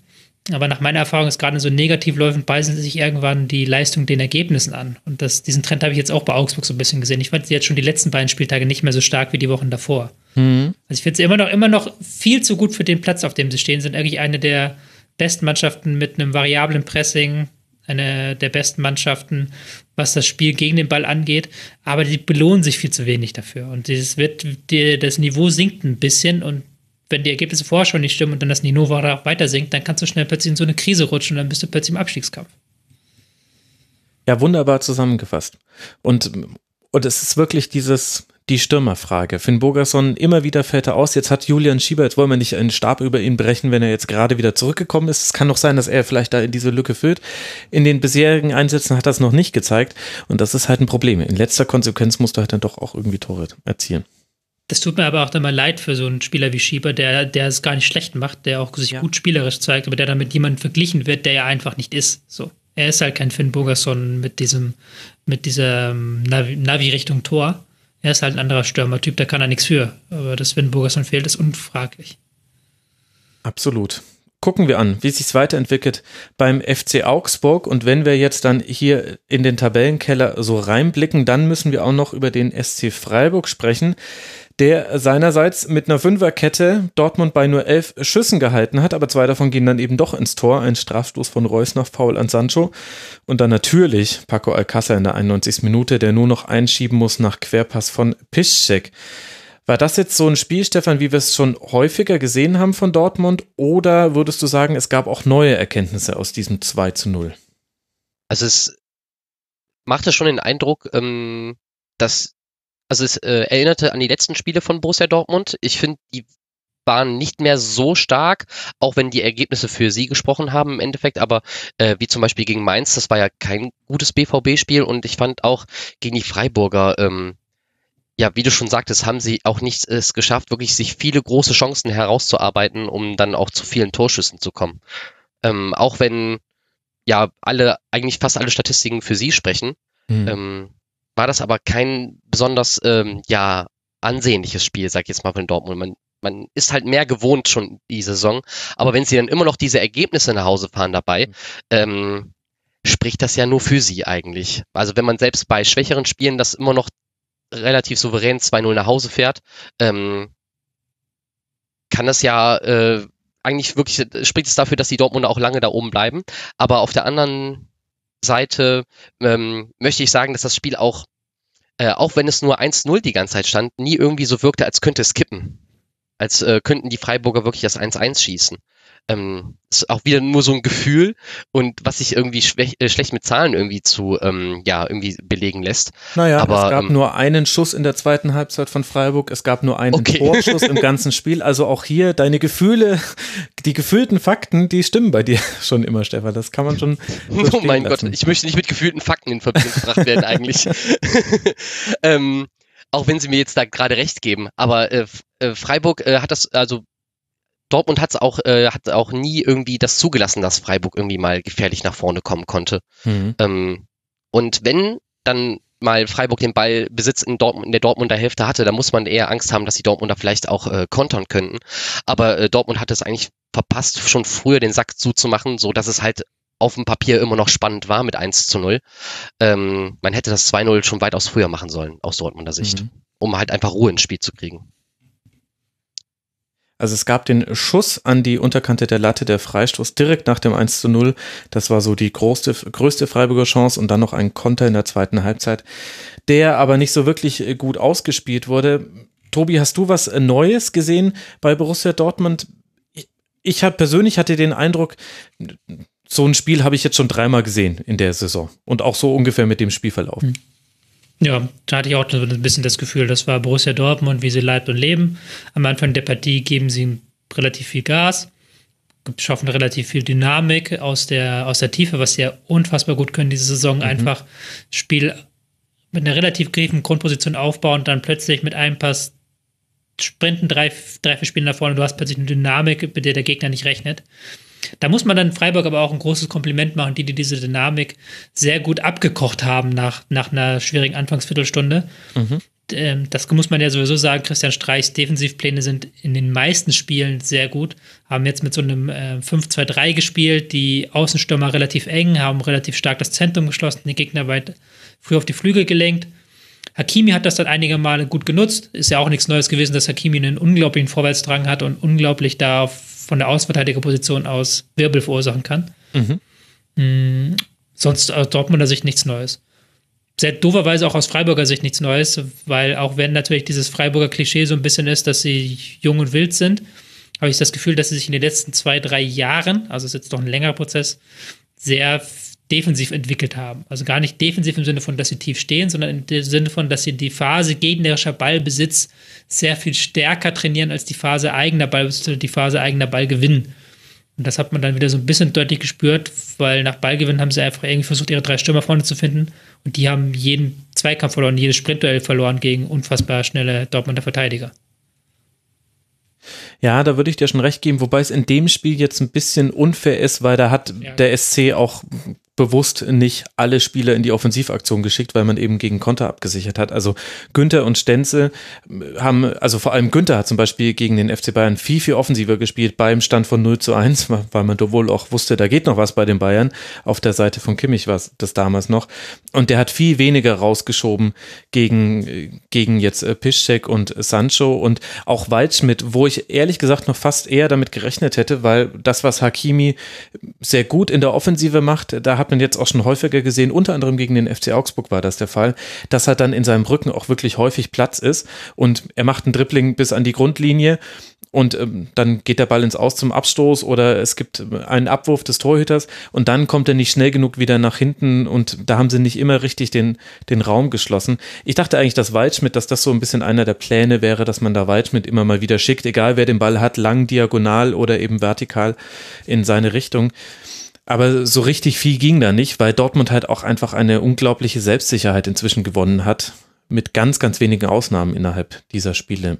Und ich finde so ein bisschen, das, das Sinnbild dafür ist Witzel. Der hat, also der hatte wieder 131 Pässe bei einer Passquote von 95 Prozent. Der ist das Gehirn von Borussia Dortmund und jeder weiß es, keiner kann es verändern. Und jeder weiß auch, dass Marco Reus gerade das Offensive, also Witzel ist das Hirn und Reus ist dann die Hand, die dich erwirkt. Und man kann gegen beide nichts machen. Axel Witzel ist äh, irgendwie der einzige Spieler, der nach China geht, der erst nach Russland geht, dann nach China geht und Na, noch besser, besser wiederkommt. Ja, verrückt. Besser zurückkommt. So. Also dessen Karriere ist ja eigentlich so eine Karriere, wo man denkt, Mensch, Junge, hättest du mehr draus machen können dann kommt er nach Dortmund und zeigt dann so eine Dinge, so eine Leistung, halt wirklich vom Ball nicht zu trennen, unfassbar pressingresistent. Du sagst es ja, es ist ja nicht so, dass die Gegner es nicht versuchen, immer wieder, aber der, der verliert einfach keinen Ball. Du kannst dir sicher sein, dass der im Mittelfeld keinen Ball verliert. Und ja, ich wollte da vorher noch kurz einhaken zu Freiburg. Ähm, mit Waldschmidt sehe ich genauso wie du. Ich hatte das Gefühl, dass dann irgendwann ähm, der Plan, glaube ich, ein bisschen anders war. Ich glaube schon, dass Waldschmidt und auch Franz ein bisschen höher hätten bleiben sollen. Mhm. Aber dass sie dann, als dann Hakimi, Piszczek zwei, dreimal durchgebrochen sind, dass sie dann so ein bisschen Mut, ein äh, bisschen ähm, äh, Angst vor der eigenen Courage bekommen haben. Mhm. Okay. Und ja, dann tiefer, tiefer gestanden haben, um eben ähm, Hakimi und Piszczek zu decken, was dann wiederum in, äh, in der Phase nach Ballbesitz nicht funktioniert hat, also nach Ballgewinn, in der Phase nach Ballgewinn nicht funktioniert hat. Ja, sehr, sehr guter Punkt. Und, und dann, Stefan, haben wir eben dieses Phänomen Marco Reus vielleicht in der Form seines Lebens und der ist auch nicht aus dem Spiel zu nehmen. Du hast gerade eigentlich keine Option, ihn zu verteidigen. Da würde auch eine Manndeckung nicht helfen bei der Spritzigkeit, die er im Antritt gerade hat. Ja, äh, wenn er Anlauf bekommt, dann ist er unaufhaltsam und auch selbst in engen Räumen weiß er sich zu bewegen. Ähm, und das Gute ist halt, dass äh, Marco Reus jetzt wirklich längere Zeit am Stück un, äh, unverletzt geblieben ist und wirklich dadurch jetzt auch ähm, seine wirkliche Leistung halt zeigen kann. Also, dass er das Potenzial zu dieser Leistung, die er jetzt gerade auf dem Platz zeigt, hat, das war uns, glaube ich, schon allen lange klar. Und jetzt kann er es auch wirklich am Stück zeigen. Und äh, so eine lange verletzungsfreie Zeit äh, bringt einem ja auch, gibt einem ja auch selber dann Stabilität und auch Sicherheit in seinem Spiel. Und das sieht man ihm einfach an. Und dass er auch in dieser Leaderrolle so voranschreitet, ähm, imponiert schon. Weißt du, warum ich dir die Frage nach Marco Reus gestellt habe, Stefan? Weil er ein ehemaliger Spieler vielleicht von der Borussia aus Mönchengladbach ist. Ja, unter einem gewissen Trainer, Lucien Favre. Wenn du Die haben da, da auch schon gut harmoniert damals, ja. wenn, wenn du das äh, vergleichst, da liegen jetzt ja schon einige Jahre dazwischen. Wie hat sich denn Marco Reus weiterentwickelt? Ähm, als Persönlichkeit ist er weit, äh, ist er gereift. Ähm, ich denke mal, das hat auch mit den Rück Rückschlägen zu tun, ähm, die er hatte. Immer, dass er wirklich vor großen Turnieren dann, äh, Ja. verletzungsbedingt ausgefallen ist. Ähm, aber persönlich hat ihn das gereift und auch äh, spielerisch, ähm, ja, hat er sich nur weiterentwickelt, sei es äh, Torabschluss oder auch was Vorbereitungen und auch die Dribblings angeht in der Offensive und auch das äh, Arbeiten nach hinten. Ähm, er hat überall einfach noch einen Schritt drauf, äh, noch, äh, ja, ein Päckchen draufgelegt. In, in, in allen Bereichen hat er sich eigentlich verbessert. Und ähm, ich weiß jetzt gar nicht mehr, wo ich das gelesen oder gehört hatte. Ähm, da waren die Leute so überrascht, dass er jetzt auch so mental auch voranschreitet bei Dortmund. Ich kann mich da noch auch, äh, als er noch ein junger Spieler war, bei uns äh, in Mönchengladbach erinnern, dass er da auch einer war, der auch schon den Mund damals schon aufgemacht hat ähm, in, innerhalb der Mannschaft. Äh, nicht unbedingt dann öffentlichkeitswirksam, aber auf dem Platz hatte sein Wort dann auch schon Gewicht in seinen, äh, obwohl er noch sehr jung war. Und ähm, das hat mich dann überhaupt nicht gewundert, dass er diesen Schritt auch bei Dortmund macht, dass er dann auch diese Führungsperson da wird. Mhm. Nochmal kurz fußballerisch eingehakt. Ähm, ich habe das Gefühl, dass er bei Favre in Gladbach war ja oft das Ende der Angriffe. Also da war es halt oft so, dass man ähm, ihn entweder in eine Dribbling-Situation bringen wollte oder ihn mit Tempo hinter die Abwehr bringen wollte, sei es als Flügelstürmer oder als zentraler Stürmer. Und bei ähm, Dortmund hat das eine viel präsentere Rolle, lässt sich ja auch häufig fallen, ähm, ist häufig der Ausgangspunkt von Angriffen und nicht nur der Endpunkt. Ähm, sehr viel stärker ans Kombinationsspiel eingebunden. Also da sieht man auch mal diesen Reifeprozess, den du gerade sehr gut angesprochen hast. Mhm. Ja, sehr, sehr guter Punkt. Vor allem ist er viel häufiger über den Flügel gekommen bei Gladbach und jetzt wächst er eben immer mehr in diese zentrale Rolle rein. Kann er auch, weil wenn auf dem Flügel ein Brun Larsen spielt oder ein Sancho oder wen auch immer, da kann man eigentlich auch alle Optionen, die es da sonst noch so gibt, gerade nennen. Das läuft gerade einfach wunderbar bei Dortmund. Wenn wir mal den Fußball anschauen, den der BVB spielt, Stefan, wie unterscheidet der sich denn von dem, was Favre bei Gladbach hat spielen lassen? Oh, das ist schwierig. Ähm, also früher war Favre ja ein Verfechter des 4-4-2-Systems, Mhm. ähm, äh, dass er auch ja Gladbach so eingeimpft hat, dass wir es ja wirklich bis äh, Anfang dieser Saison ja auch immer noch weitergespielt haben, ähm, weil die Mechanismen einfach immer noch äh, so gut gegriffen haben.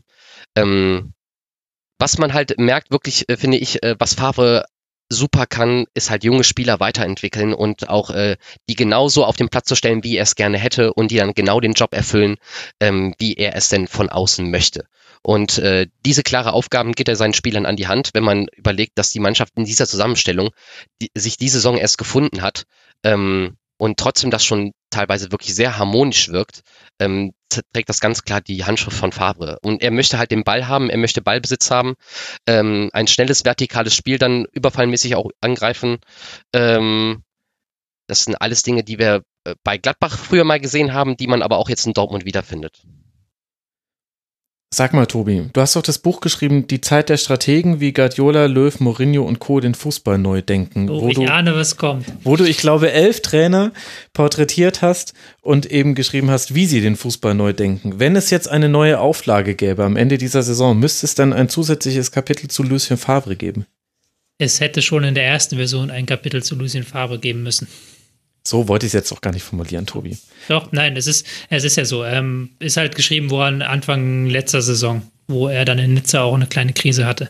Mhm. Ich dann mir gedacht, da, da war nicht abzusehen, dass er jetzt immer kommt.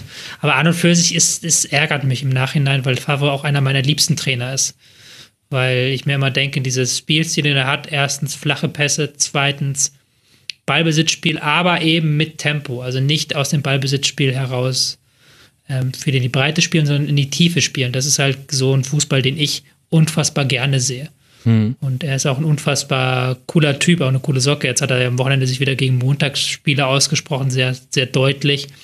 Das aber nicht auf so eine anbiedernde Art, sondern so auf so eine sehr ehrliche Art, die man ihm auch abkauft. Also man hat nicht das Gefühl, dass er sich da irgendwie anbiedern möchte. Ich schätze Favre sehr und ich ärgere mich sehr. Es ist eine der Dinge, die ich bereue in meinem Leben.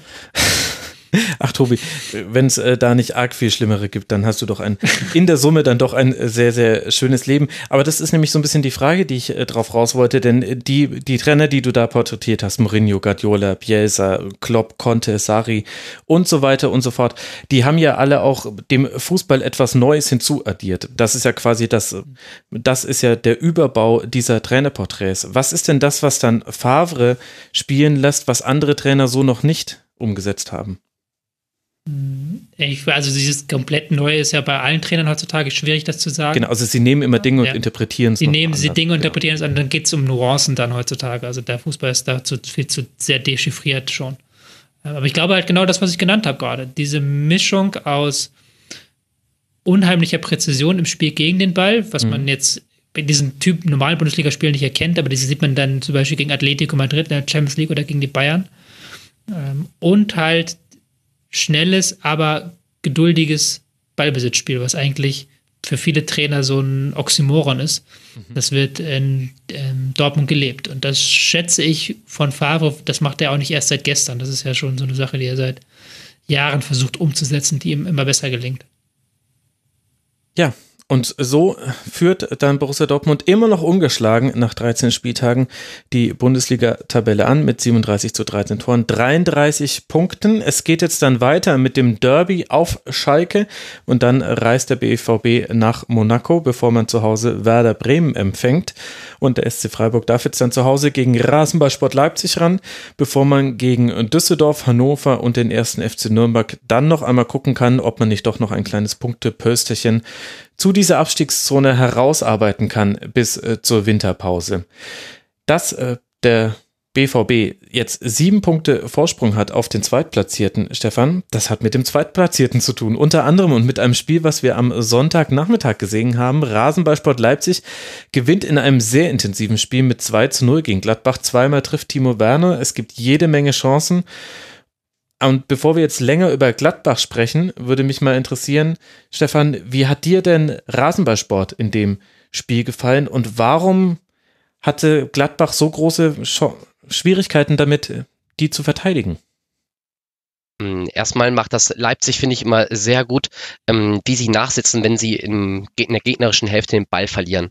Ähm, suchen direkt das Pressing und machen die Räume ganz eng. Ähm, ich habe das immer gemerkt, wenn Gladbach den Ball hatte, ähm, waren direkt vier, fünf ähm, weiße Trikots um die Gladbach-Spieler herum, so dass es halt gar keine Möglichkeit gab, irgendwie sich ähm, ja ruhig oder kontrolliert da aus so einer Situation zu befreien, sondern ähm, man immer auch irgendwie eine gewisse Hektik dadurch gespürt hat und eine gewisse, ja, also die machen halt viel Druck, die Leipziger, und das ist halt wirklich schwierig, dagegen anzukommen. Ähm, sind dabei sehr laufstark, sehr zweikampfstark und äh, machen die Räume wirklich gut eng. Da ist es wirklich sehr unangenehm, gegen die zu spielen. Und gerade wenn man früh 1-0 in Rückstand geht, ist es Mhm. fast unmöglich, gegen Leipzig wieder zurückzukommen. Also das machen die so perfekt. Also die äh, haben eine so starke Defensive da hinten. Und ähm, das fängt ja bei, und die Defensivarbeit, äh, wie ich gerade schon beschrieben habe, fängt ja schon bei denen ganz vorne an. Das machen die wirklich hervorragend. Und das macht Leipzig momentan ganz unangenehm zu spielen. Tobi, ist Leipzig damit so ein bisschen, vielleicht wenn wir so ein virtuelles Power-Ranking aufmachen, in der Liga gerade hinter Dortmund die zweitstärkste Mannschaft? Ich habe so den Eindruck, es gibt ganz wenige Teams, die gegen Leipzig ein Mittel haben. Augsburg waren die letzten, die mir einfallen würden, die sich aber im Prinzip des Spiels verweigert haben und dadurch dann 0 zu 0 rausgeholt haben. Hm. Würde ich dir fast sogar widersprechen. Schalke ja genauso, haben sich ja auch genauso dem Spiel verweigert, haben 0-0 rausgeholt. Wolfsburg noch auch genauso, haben sogar ein 1-0 rausgeholt. Also diese Spielverweigerung ist ein gutes Mittel gegen Leipzig. Also man sollte genau, nicht mitspielen. Ja, das ist, das ist total bescheuert, weil es dann auch für die Zuschauer total bescheuert ist. Und das hat selbst Salzburg ja gemacht in der Europa League. Aber wenn du anfängst, da ins Mittelfeld reinzupassen, dann wird es schwierig gegen dieses sehr präzise Pressing der Leipziger. Das ist ja genau das, was sie wollen. Ähm, Gladbach hat jetzt mal versucht, geschaut zu schauen, wie weit sind wir eigentlich schon, wie gut sind wir schon. Kriegen wir es hin, halt unser Spiel durchs Mittelfeld auch gegen Leipzig aufzuziehen. Das ist dann immer so der Lackmustest. Mhm. Und da sind sie dann durchgefallen. Also das hat nicht funktioniert, weil halt Leipzig da wieder sehr griffig war, sehr häufig sehr gute Überzahlbildung, viele 1 gegen 1 Duelle im Zentrum. Und wenn sie das machen können, dann sind sie auch das zweitbeste Team im Land. Aber ansonsten, wenn sie das Spiel selber gestalten müssen, wenn es lange 0-0 steht, dann weiß ich nicht, ob man sie dann ähm, vor Bayern, Hoffenheim einsortieren muss. Mhm. Vielleicht auch noch Eintracht Frankfurt, die. Eintracht Frankfurt, ja. Ja, auch einfach ein unglaublich gutes Ballbesitzspiel haben inzwischen aber würdest du wirklich sagen, Borussia Mönchengladbach ist durchgefallen? Man hatte ja auch äh, seine Chancen. Ich hatte so ein bisschen das Gefühl, das 2 zu 0 war das, was den Stecker gezogen hat, weil Gladbach auch weiß und gemerkt hat, es ist sehr, sehr schwierig, viele Tore gegen Leipzig zu erzielen. Die sind einfach unglaublich defensiv stark aus den schon genannten Gründen. Aber es gab ja durchaus Chancen, die dann bloß nicht ganz zu Ende gespielt wurden und Golaschi hat auch zweimal wieder sehr gut gehalten. Also ich hatte schon den Eindruck, da war noch was drin. Dann mit dem 0 zu 2, auch so zu diesem Zeitpunkt, kurz vor der Halbzeitpause, das hat so ein bisschen den Stecker gezogen, denn da wusste man, da wurde aus dem kleinen Hügel dann Mount Everest, den man hätte besteigen müssen. Ich fand, in den ersten 20 Minuten hatte Gladbach keine Chance in den ersten 20 Minuten, wo Leipzig auch vergleichsweise hochgestört hat, vergleichsweise früh auch schon die Innenverteidiger angelaufen hat, ähm, da hatten sie sich sehr wenig befreien können. Da hatte auch ähm, Leipzig dann genau auf den wunden Punkt gezeigt, dass wenn man Gladbach wirklich früh stört, das Mittelfeld gar nicht erst zur Entfaltung kommen lässt, dass Gladbach dann da Probleme hat, gerade jetzt nach der Verletzung von Ginter und auch ähm, jetzt, wo Hofmann mhm. gefehlt hat. Da fand ich das schon. Dann wurde es besser, ja, da stimme ich dir zu. Dann nach der 20 Minute, als dann Leipzig aber auch ein bisschen tiefer gestanden hat. Und als sie dann wieder genau dieses Spiel aus, aufbauen konnten, aus der Abwehr heraus aufs Mittelfeld eröffnen und dann Tempo aufnehmen, das hat wieder sehr gut geklappt und das 2-0 war dann, hat dann das Spiel beendet, weil es halt auch so eine schwierige Lage ist, wenn du 2-0 hinten liegst gegen Leipzig. Wie offensiv kannst du spielen, ohne was zu riskieren? Und das haben sie sich dann aber auch nicht so unendlich viel getraut, die Gladbacher. Aber ich fand schon, dass das so ein, zumindest in den ersten 20 Minuten und dann auch in der zweiten Halbzeit war es ein gewisses Grenzen aufzeigen, mhm. das Leipzig da veranstaltet hat. Ja, das stimmt natürlich. Genau. Ich hatte da noch die paar Chancen dann im Blick, die es da gab. Ich, ich würde noch gerne kurz über das 2 äh, zu 0 sprechen, denn da fand ich das krasseste an diesem ganzen Angriff, fand ich eigentlich, wie Timo Werner den Ball weitergeleitet hat. Ich habe das selten gesehen, dass jemand mit dem Rücken zum gegnerischen Tor den Ball so weiterleitet, dass der Ball nicht an Tempo verliert, dass er exakt zum Mitspieler kommt, nämlich zu Pausen. Und dann dreht er sich um und geht in den Vollsprint. Es, ich fand das, das war eine Bilderbuchbewegung. Das könnte man einfrieren. Da wollt ihr nicht in meine Lobhudelei einstimmen. Das Doch, ich wollte wieder schwer. nee, das, ja, stimmt, stimmt, stimmt. Da habe ich vergessen. Ich habe gedacht, Stefan macht, aber äh, habe ich vergessen. Es tut mir leid. Ähm, also das ist un ich liebe diese Aktion. Ich liebe diese Aktion mit dem Rücken zum Tor, so eine Seitlage, so eine Querlage nennt man das, glaube ich. Äh, nicht Rücklage, sondern Querlage, also wegen quer gespielt. Und dann halt die Anschlussaktion. Das ist ja das, was ich immer predige. Anschlussaktion. Ähm, möglichst erstens nicht in Richtung des, wo du den Ball hingespielt hast, mhm. sondern in eine andere Richtung, einfach um den Gegenspieler abzuschütteln, weil der äh, häufig dann den Ball hinterher guckt. Sofort in eine andere Richtung starten. Werner perfekt gemacht, hat dadurch den Gegner abgeschüttelt. Und halt wirklich direkt die Anschlussaktion schon mitdenken mit deiner Aktion. Mhm. Das ist dann wirklich, das klingt in der Theorie so einfach, ähm, es wird aber auch den Spielern früh gelernt und das ist halt in der Praxis unfassbar schwer und zeigt dann auch die Klasse, die Werner diese Saison hat, dass er diese Aktion halt direkt weiterspielen kann. Absolut. Also das war das wurde mir auch nicht äh, genug gewürdigt irgendwie in der Berichterstattung. dass das Zusammenspiel von Timo Werner und äh, Pausen hat sowieso sehr, sehr gut funktioniert, haben jeweils die meisten Bälle auf den jeweils anderen gespielt. Ich fand, das war eine sehr gute Harmonie. Dann kommt Klostermann immer näher ran an die Form, die man von ihm gesehen hat, unter anderem beim Olympischen Fußballturnier und auch davor. Der ist jetzt, hat jetzt wieder diese Schnelligkeit und ähm, hat auch eine gewisse Sicherheit, wann er nach vorne geht, wann er rausschiebt.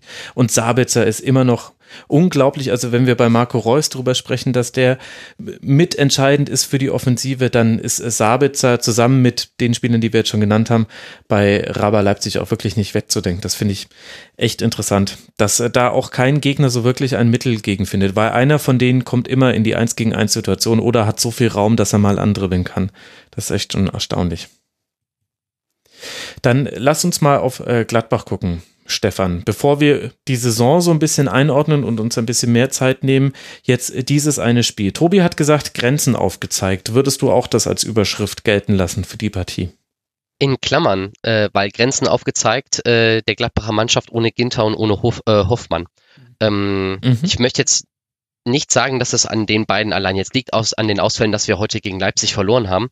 Ähm, aber Ginter hat ja jede Sekunde vorher gespielt, wenn er fit war, ähm, weil er auch Herzstück der Abwehr ist. Und Hofmann hat diese Saison äh, zeigt er überragende Leistungen, dass er auch kaum aus der Mannschaft rauszudenken ist. Ähm, umgekehrt möchte ich jetzt aber nicht sagen, dass Zakaria das irgendwie jetzt viel schlechter gemacht hätte oder so als Hofmann, ähm, weil Zakaria mir eigentlich ganz gut auf den Platz gefallen hat. Aber ähm, deswegen würde ich es in Klammern setzen, dass halt, es ist halt noch nicht Gladbach bei 100 Prozent Dafür müssen Hofmann und Zakaria auf dem Platz sein. Aber auf der anderen Seite müssen wir eigentlich auch sagen, Gladbach hat jetzt die Kaderbreite, ähm, die das halt eigentlich auch auffangen kann. Mhm. Also gerade auch ein, äh, ein Verlust von Hofmann, äh, da haben wir eigentlich Spieler genug, die diese Position auch spielen können und auch äh, technisch und auch ähm, taktisch gut geschult sind und eigentlich super Spieler sind auf dieser Position. Ähm, wir hätten es ja letztes Jahr um die Saison nie denken können, dass Zakaria ein Bankspieler ist und Hofmann von Anfang an auf, auf seiner Position spielt.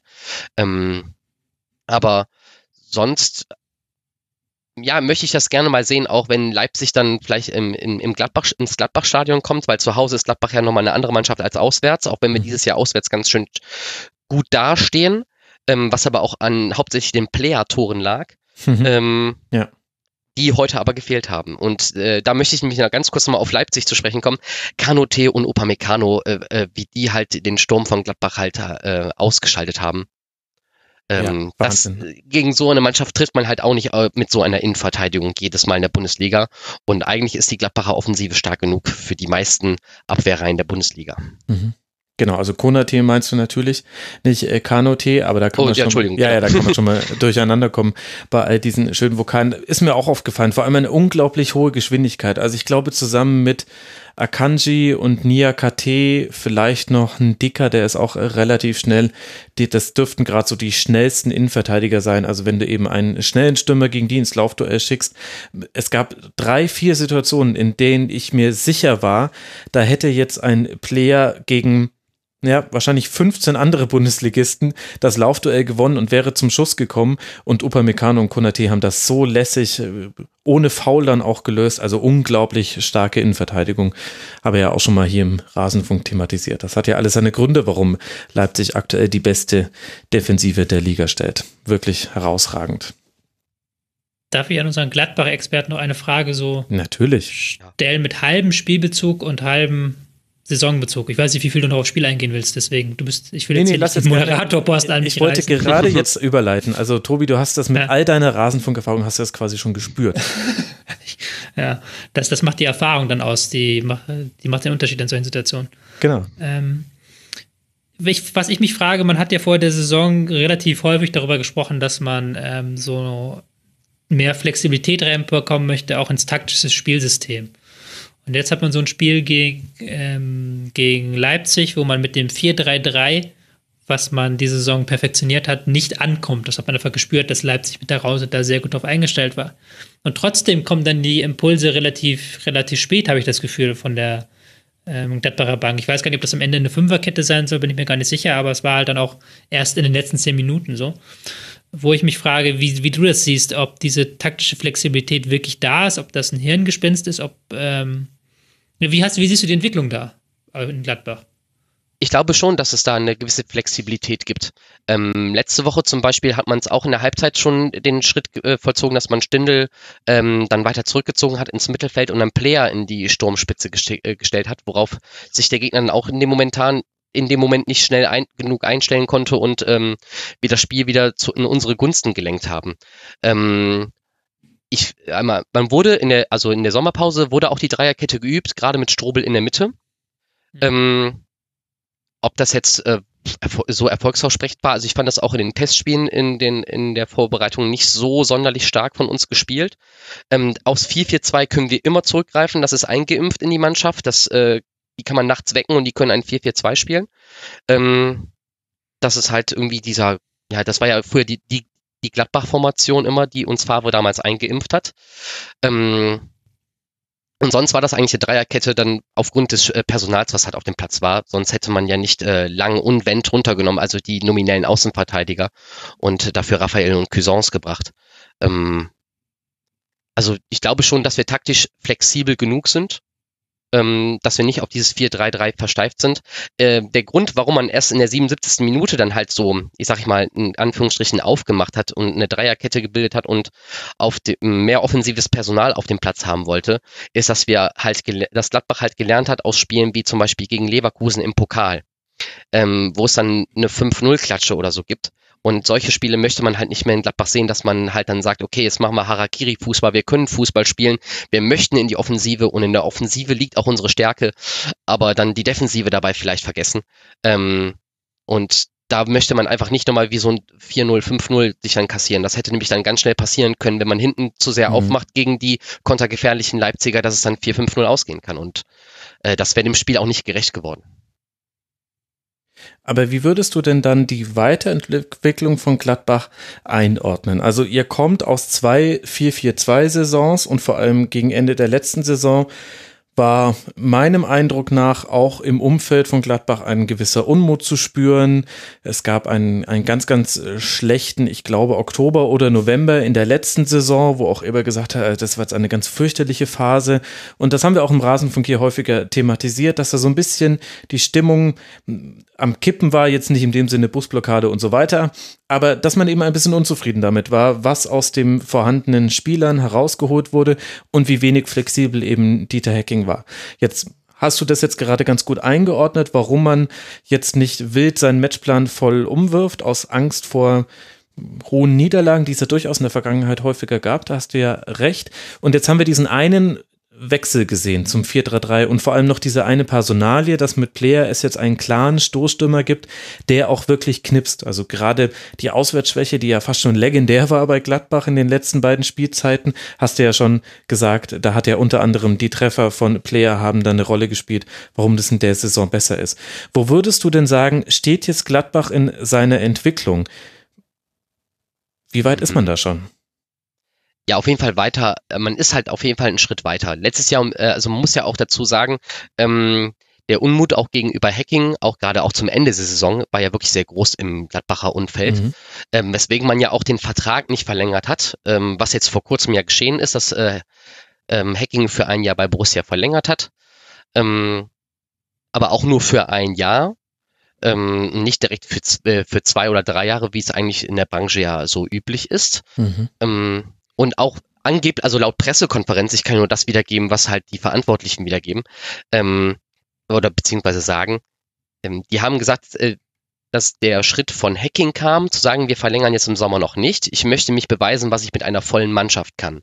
Denn letztes Jahr hatte Gladbach ganz klar das Problem, dass es zu viele Verletzte gab und wir wirklich dann, mhm. also Gladbach wirklich ja teilweise Situationen hatte, wo dann die Verletztenliste zweistellig war und ähm, dann halt wirklich nur notgedrungen irgendeine Mannschaft auf dem Platz stehen musste, die halt halt noch da war, die halt noch gesund waren und spielen konnten. Und an dieser Leistung wollte sich Hacking nicht messen lassen, sondern an einer Leistung, die er mit einem vollen Kader ähm, halt zustande ist, äh, ja, auf den Platz zu bringen. Und ich finde, da gibt ihm der Erfolg bis jetzt auch die Saison recht. Die Umstellung auf ein 4-3-3-System ist weitaus flexibler, was äh, gerade unsere Offensive angeht. Vorher waren wir super abhängig von Lars Stindl und Raphael. Ja. Wenn einer von den beiden allein schon gefehlt hat, war die Offensive schon fast hinüber. Äh, dann hat äh, alle höchstens noch Toto Hazard noch ein bisschen was für Furore leisten können ähm, oder für Furore leisten äh, sorgen können. Ähm, Toto, aber, ist ähm, das der Spitzname von Hazard? Ja, Torgen Hazard wird Toto ab, äh, wird er wohl genannt innerhalb der Mannschaft. ähm, hm. Und ähm, ja, Hazard hat aber dann glaube ich, letztes Jahr aber auch dann auch die Treffsicherheit halt dann vermissen lassen, die er dieses Jahr äh, wirklich auf den Platz äh, bringt.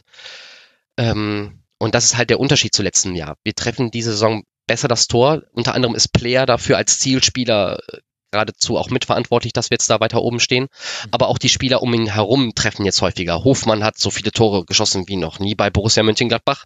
Ähm, und auch in den wenigen Spielen, die Hermann oder Johnson auf dem Platz gestanden haben, haben die auch äh, schon ihre Offensivaktion gehabt und ihre Tore geschossen. Ähm, das ist gerade äh, gerade Gladbach Stärke, dass sie halt so flexibel sind, was halt die äh, Abschlussschützen angeht. Das bringt, glaube ich, auch das System aber auch mit sich. Dass halt man nicht mehr so nur Stindel, Raphael abhängig ist, hm. sondern auch das auf mehrere Köpfe äh, verteilt.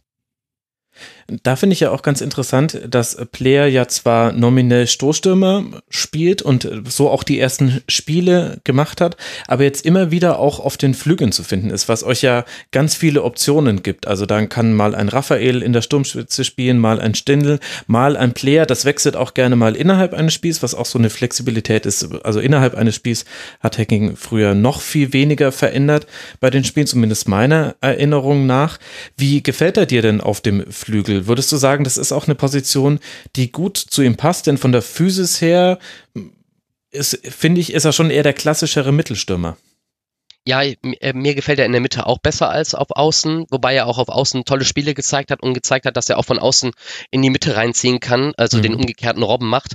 Ähm, und dort auch für Torgefahr, von dort, von dieser Position aus äh, auch für Torgefahr sorgen kann. Ähm, jedoch ist er in der Mitte weitaus stärker, weil er da viel präsenter im Spiel ist ähm, und sich auch viel mehr ins Kombinationsspiel mit einbinden kann, wo er nämlich auch sehr große Stärken hat. Er ist nicht nur der Abschlussstürmer, er ist auch der Stürmer, der wirklich auch mitspielen kann und die Chancen mitkreieren kann für seine Mitspieler. Und, ähm, und das auch schon im Bereich äh, so 10, 20 Minuten, äh, Meter vorm 16er. Ähm, da ist er auch schon sehr stark. Und das ist halt eine Stärke, die, glaube ich, noch nicht so ganz herausgekommen ist. Man sieht natürlich die ganzen Tore, die er schießt und mhm. denkt sich ja, das ist ein guter Stürmer, aber was er sonst auch nebenbei noch äh, dann ackert und ähm, auf dem Platz verrichtet, äh, finde ich, zeigt auch, ähm, ja, sollte auch Beachtung finden. Und da ist Player in der Sturmschütz, also finde ich dann in der Zentrale weitaus besser aufgehoben als auf Außen. Tobi, wie würdest du das aus taktischer Sicht jetzt in dieser Spielzeit bewerten? Jetzt Player oder als allgemein die gesamte? Ja, Play, die, die Rolle von Player. Und allgemein steht da dahinter die Frage, man hat so ein bisschen eine Doppelbesetzung, was ja eigentlich ein sehr positiver Zustand ist. Und du hast mit Raphael und Stindl schon zwei sehr zentral ausgerichtete Spieler, die auch so im Pendeln zwischen neun und zehn eigentlich ihre Stärke haben, auch gerne mal beide auf dem Platz. Und dann hast du mit Hazard und Player zwei, die aktuell viel auf dem Flügel spielen was bei Player eben nicht unbedingt der Fall sein muss vom Spielertypus her. Also ich habe den Eindruck, dass es fast gerade so ein bisschen ein Luxusproblem, dass du dann Player, den willst du unbedingt auf dem Platz haben, aber du kannst einen Stinde nicht auf den Flügel stellen. Ja, das stimmt. Ähm, wobei ich das finde ich ein ganz schönes Setup eigentlich, weil es dann die äh, Stärken mehrerer Spieler betont. Player kann ja von, geht ja vom Flügel eigentlich permanent ins Sturmzentrum, beziehungsweise diagonal rein. Stindel kann dadurch wieder vom Zentrum zurückfallen. Wendt kann auf links sehr offensiv spielen und den freien Flügelraum besetzen. Das ist eigentlich eine Win-Win-Situation. Wobei schon stimmt, ein Player willst du eigentlich wirklich permanent vorne drin haben und das ist dann so ein bisschen wieder so ein Kompromiss, ja. Ähm, ist dann die Frage, wie man das aufrechterhält, auch wenn jetzt ein Raphael vielleicht wieder in die Startelf drückt. Ob man dann nicht vielleicht auch so eine Doppelzehn-Stindel Raphael mal probiert irgendwann, das ist ja aber dann wieder ein ganz neues System. Da hat man jetzt zum Glück ein Luxusproblem, muss man fast sagen. Ähm, bin da noch selber noch unschlüssig, ob, ich, ob ich Player eher als Zentrum sehe oder eher als Außen. Aber es ist halt schön, dass man die Optionen hat. Mhm. Und wenn was passiert, ist es ja meistens so, dass dann ähm, ja Neuhaus oder ein anderer Spieler von der Acht halt weggenommen wird und Lars Stindl dann äh, zurückgezogen wird auf diese Position und dann ähm, ja Player dann den Mittelstürmer dann ab da dann spielt und ein Außenspieler dafür dann ins Spiel reinkommt. Ähm, wenn wechselt ja Hacking dann so, äh, wenn er dann versucht offensiver zu sein. Ja, stimmt. Ähm, er möchte ja seinen Kapitän Lars Stindl ja auch immer auf dem Platz haben. Ähm, kann man ja auch gut verstehen. Ähm, am Anfang, jetzt als äh, Stindl gerade von seiner Verletzungspause zurückgekommen ist, äh, hat er sich dann auch schon mal diese Position mit Raphael geteilt. Ähm, ja, aber Raphael hat ja auch noch nicht so viel Spielzeit jetzt nach seiner Verletzung gehabt bei uns. Ähm, und ja, bin ich mal gespannt, wie das ist, wenn dann wirklich die alle fit sind da vorne. Also wenn Raphael bei 100 Prozent ist, Stindel und Player und Hazard, ähm, ob die dann auch alle vier dann gleichzeitig auf dem Platz stehen, wage ich zu bezweifeln.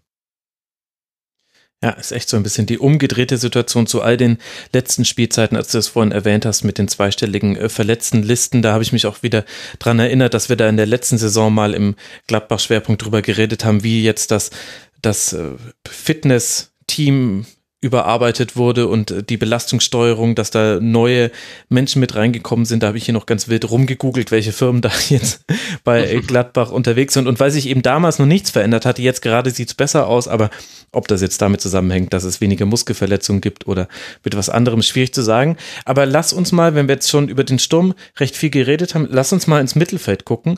Denn ich finde, das ist eine total interessante Situation. Du hast zum einen Christoph Kramer jetzt aktuell verletzt, aber war ja auch schon fit in äh, die, dieser Spielzeit der ein bisschen von Tobias Strobel vergessen gemacht wird. Der ist der alleinige Sechser. Und dann hast du eine Fülle an Achtern, unter anderem ein Zakaria, der jetzt eher auf der Acht eingesetzt wird als auf der Sechs. Du hast einen Florian Neuhaus, der schon ganz, ganz herausragende Spiele gemacht hat.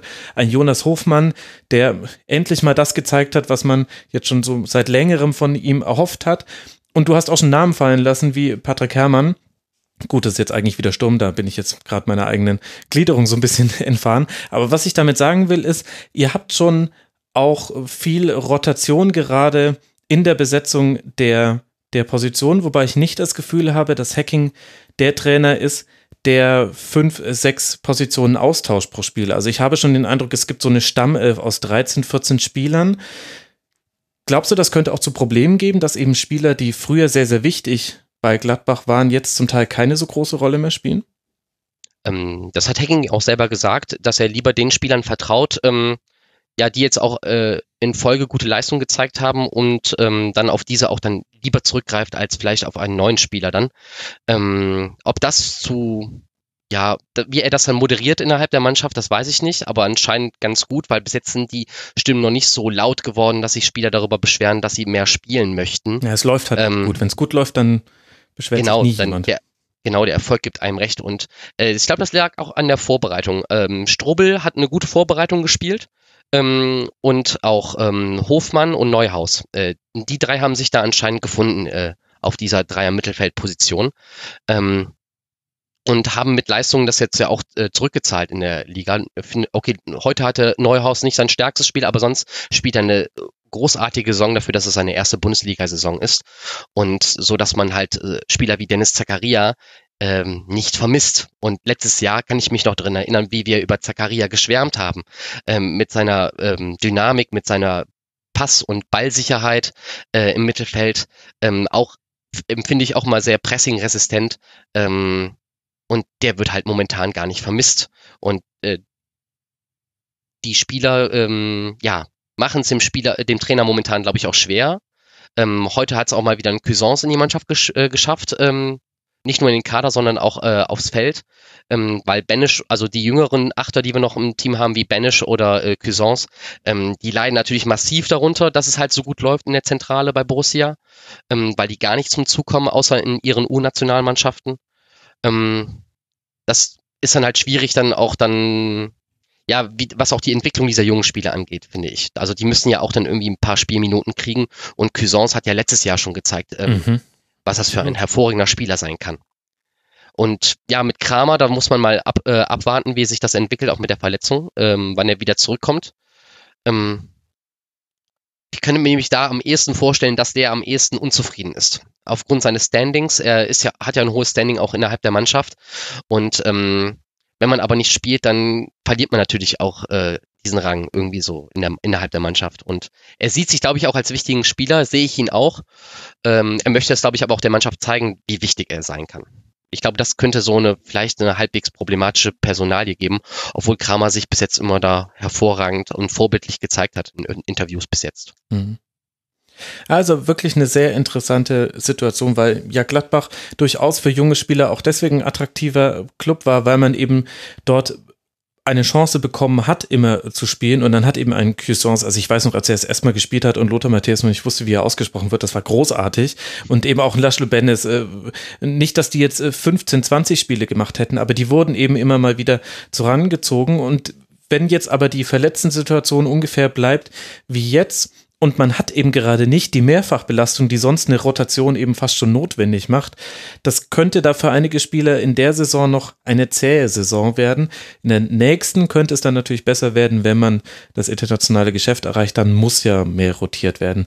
Anders ist es dann nicht mehr aufzufangen. Aber dann lass mal noch auf den Abwehrteil gucken. Wie schwer wiegt denn da der Ausfall von Matthias Ginter? Ja, äh, ganz schwer. Ähm, Matthias Ginter ist das Herzstück der äh, Verteidigung, ähm, der den Laden hinten zusammenhält und ähm, wirklich gar nicht mehr aus der Gladbacher Defensive wegzudenken. Auch wenn jetzt sein Ersatz Toni Janschke heute nicht gerade den besten Tag erwischt, aber sonst eigentlich eine super solider Backup ist, ähm, ist sonst eigentlich die äh, Verteidigerposition relativ dünn besetzt. Mhm. Also ähm, nominell haben wir nicht viele Innenverteidiger im Kader. Ähm, davon mit Dokure ist einer dauerverletzt. Der ist äh, die ärmste Sau in Mönchengladbach. Äh, ich glaube, der wiederholte, ich weiß gar nicht, der wievielte Muskelbündelriss äh, jetzt bei ihm. Ähm, der hat noch leider noch keine Bundesliga-Minute in seinen zwei Jahren äh, aufs Feld bringen dürfen. Ähm, der ist da wirklich die ärmste Sau, weil ihn es theoretisch hätte hochspülen können durch solche Verletzungen wie mit Ginter. Ähm, jetzt hatte aber in der letzten Pressekonferenz dann auch Hacking gesagt, dass er auch Luis Bayer auf lange Sicht auch in der Innenverteidigung sieht, weil er wohl auch ah, okay. gelernter Innenverteidiger ist mhm. und nicht äh, gelernter rechter Verteidiger. Und Wo er ja auch schon mal gespielt hat. In den ersten zwei Spielen war es, glaube ich, ne? Genau. Und, und da hat er auch eine, finde ich, eine gute, ja, ein gutes Bild abgegeben in den mhm. ersten Spielen. Ähm, dafür, dass der junge Mann auch erst 18 ist. Der erste Spieler, glaube ich, aus der 2000er Generation bei Borussia. Fußball und, 2000, ähm, hey, Grüße. und äh, der könnte dann auch auf lange Sicht dann in der Innenverteidigung spielen. Man sagt jetzt, dass Ginter wirklich dann wohl nach der äh, nach Weihnachten, also nach der Winterpause wieder spielen könnte. Wenn das wirklich der Fall ist, mache ich mir nicht zu große Sorgen. Ansonsten weiß ich nicht, ob man da nicht noch nachlegen muss, weil die, weil dieser Position, also weil gerade die Verteidigerposition wirklich sehr, sehr, sehr dünn besetzt ist bei Borussia. Die sind, wir haben zwar viele flexible Spieler, also die innen wie außen spielen können, wie Luis Bayer, Toni Janschke oder Tobias Strobel, der auch in der Innenverteidigung äh, eigentlich gar keine schlechte Figur macht. Ähm, aber so richtige Vollblut-Innenverteidiger sind es halt nicht. Mhm. Und Ginter war ja, glaube ich, in der letzten Saison einer von fünf Spielern, der jede Minute auf dem Feld stand. Also das zeigt schon Herzstück, hast du vorhin gesagt. Und der fehlt jetzt definitiv. Da wird mich mal deine Meinung interessieren, Tobi. Denn die Karriere von Matthias Ginter ist ja durchaus interessant beim SC Freiburg begonnen. Äh, dann äh, hieß es im Sommer, er würde wechseln zu Borussia Dortmund. Der SC hat noch eine Pressemitteilung rausgegeben, wo sie formuliert haben, zu seinem eigenen Schutz würden sie ihn jetzt noch nicht abgeben wollen. Ende vom Lied war er dann trotzdem zu Dortmund gewechselt. Und dann aber ja zum ersten Mal so einen kleinen Karriereknick gehabt und es wirkte ein bisschen wie ein Abstieg, Entschuldigung Stefan, gesprochen mit allem Respekt vom Borussia Dortmund, dem Champions League äh, Teilnehmer, dann zu Gladbach, wo er jetzt aber diese entscheidende Rolle spielt. Siehst du denn auch was, was sich in seinem Spiel verändert hat, Tobi? Oder ist das jetzt vielleicht auch einfach nur der Effekt, dass er unumstritten ist in Gladbach und daraus eine Sicherheit zieht in seinen Aktionen? Nee, ich ähm, muss ja dazu sagen, er hat lange Jahre auf unterschiedlichsten Positionen gespielt. In Freiburg war er, glaube ich, noch relativ lange auch Sechser. Ich hoffe, ich werfe da jetzt nichts durcheinander hat auch Innenverteidiger gespielt, bei Dortmund dann sehr häufig als Außenverteidiger, auch in der Nationalmannschaft sehr häufig Außenverteidiger und hat dann nie so eine feste Position zugewiesen bekommen, was dann bei so Spielern immer so ein bisschen schade ist, weil sie sich dann auf einer Position nicht entwickeln, ähm, weil sie dann natürlich diese Flexibilität behalten, ja, aber sich nicht entwickeln. Und ich finde, dass ähm, seit er bei Gladbach ist und halt wirklich fast durchgehend Innenverteidiger spielt, hat er sich im Stellungsspiel wahnsinnig entwickelt. Also hat da wirklich ein Auge für gefunden, wo er wann zu stehen hat. Er hat sich auch im Spielaufbau an solchen, solchen taktischen Details, die jetzt ähm, so super nerdig sind, so wie dribbel ich an, ähm, wenn ich den Ball bekomme, wo spiele ich den ersten Pass hin, in welchen Fuß spiele ich den Pass, in all diesen Details, die du halt selber nur auf Halde kriegst, wenn du es 10, 20 Mal am Stück spielst, ähm, auf hohem Niveau. Dann kriegst du diese Details alle auf Halde. Und das hat er jetzt in Gladbach geschaffen, eben dadurch, dass er eine feste Position hat in der Mannschaft und auch im Kader. Hast du ja selber gesagt, ist ein Schlüssel, hat sich zum Schlüsselspiel entwickelt, darf jedes Spiel machen. Das merkt man ihm durchaus an. Ist, ich finde ihn immer noch nicht der beste deutsche Innenverteidiger, sage ich auch ganz ehrlich. Und dazu fehlen mir die Ausschläge nach oben im Passspiel sowie im, äh, im direkten Zweikampf defensiv. Aber er ist halt so ein wirklich grundsolider Verteidiger, dem du, auf dem du vertrauen kannst. Mhm. Und im Passspiel hat er vielleicht halt auch den Nachteil, dass Hacking eben gerne flach und kurz aufbaut und nicht äh, die langen, spektakulären Bälle schlägt. Die hat man zum Beispiel dann Boateng einstreut, wo dann eben jedem im Stadion ersichtlich ist, das war jetzt gerade der wichtigste Pass, um den Angriff einzuleiten. Das spielt ja Gladbach gar nicht so wirklich. Ja. Ist aber auch nicht das Ding, glaube ich, oder? Also ähm, er kann das schon, aber halt nicht auf diesem stabilen Niveau. Mhm. Und ich glaube, das, das, ist, das ist auch so eine Symbiose halt. Diese, er passt halt so gut dann nach Gladbach, weil er da eben ähm, sich auf diese sicher, ne, nicht Sicherheitspässe ist auch Quatsch, weil die Pässe verändern schon das Spiel. Also auf so ähm, kurze Pässe über mittlere Distanzen, auf dass er sich auf diese Bälle, die ihm halt liegen, konzentrieren kann. Mhm. Und Ginter ist auch von unseren Innenverteidigern derjenige, der, der am besten auch die Bälle dann ähm, ans Mittelfeld weitergeben kann. Also hat man heute auch im Spiel wieder gesehen. Ähm, dass Janschke und Elvedi da noch nicht so weit sind wie er. Ist auch unglaublich wichtig jetzt in diesem neuen System diese Saison, dass diese Pässe ins Mittelfeld genau kommen und dann auch so kommen, dass die Spieler aufdrehen können oder am besten schon den Ball so halb zum, mit Gesicht zum Tor bekommen. Das, das kann halt Ginter sehr gut. Absolut. Und dann haben wir so ein bisschen die neuralgische Position bei vielen Bundesligisten. Und ich erinnere mich nämlich, dass wir das in der Saisonvorschau hier im Rasenfunk auch angesprochen hatten, die Außenverteidigerposition. Da ist aktuell, möchte ich da überhaupt nicht äh, sagen, dass da irgendwas schlecht wäre. Oscar Wendt spielt gefühlt die 18. gute Saison. Irgendwie packt er das dann, packt er immer noch mal eine neue gute Saison mit drauf. Und jetzt äh, hat ja lang auf der Rechtsverteidigerposition jetzt auch schon mehrere Spiele machen dürfen. Trotzdem hätte ich gesagt, Stefan, das ist so die kritischste Kaderposition. Da darf nicht allzu viel passieren, bevor man wieder improvisieren muss hinten in der Verteidigung. Mm, da würde ich dir vielleicht äh, gegensprechen. Auf links stimmt das bestimmt. Wenn Oscar Wendt ausfällt, dann schwierig. Ähm, da haben wir zwar mit Andre äh, hat Gladbach mit Andreas Pausen jetzt einen neuen jungen äh, Dan äh, die Saison dazu geholt, aber äh, von dem habe ich noch nichts gesehen, also den kann ich ganz schlecht mhm. einschätzen. Aber äh, das ist äh, natürlich eine gute Beobachtung von dir. Oskar Wendt spielt wieder eine hervorragende Saison. Ähm, Gerade auch offensiv, äh, ich glaube, Tobi hat es ja eben auch schon erwähnt, äh, ist Oskar Wendt wirklich äh, eine Wucht. Ähm, und defensiv hat er natürlich seine, ja, seine Macken und seine Fehler, aber äh, dieses Jahr kommen die irgendwie nicht so schwer zum Tragen und irgendwie ähm, vielleicht äh, ist es auch System irgendwie bedingt, dass dann halt der einer von den Achtern halt ihm auf seiner Seite auch mit aushelfen kann ähm, und ihn damit unterstützen kann, dass ihm dann nicht mehr so viel Last auf, den, auf seinen Schultern dann links hinten liegt. Ähm, vielleicht ist es auch dessen geschuldigt. Ähm, aber sonst äh, finde ich nämlich, dass gerade die rechte Verteidigerposition, mhm. ähm, wenn lang ausfallen sollte, so wie es auch am Anfang der Saison war, haben wir da halt dann haben wir Luis Bayer, der da spielen kann. Ähm, Toni Janschke ist ursprünglich mal rechter Verteidiger gewesen, genau wie Nico Elvedi, die man blind links äh, da auf diese Position setzen könnte, wenn die äh, Verteidigerposition nicht allgemein so dünn besetzt wäre im Allgemeinen, so dass sie nicht auch äh, gerade innen verlangt werden, dass man sie gar nicht auf Außen rotieren kann. Hm. Ähm, weil momentan halt äh, Elvedi und Janschke die Innenverteidigung auch spielen müssen. Ähm, und Lang ist eine gute Bereicherung. Ähm, der sehr routiniert und ähm, sehr konsequent auf der rechten Seite spielt, auch mit einem Drang nach vorne.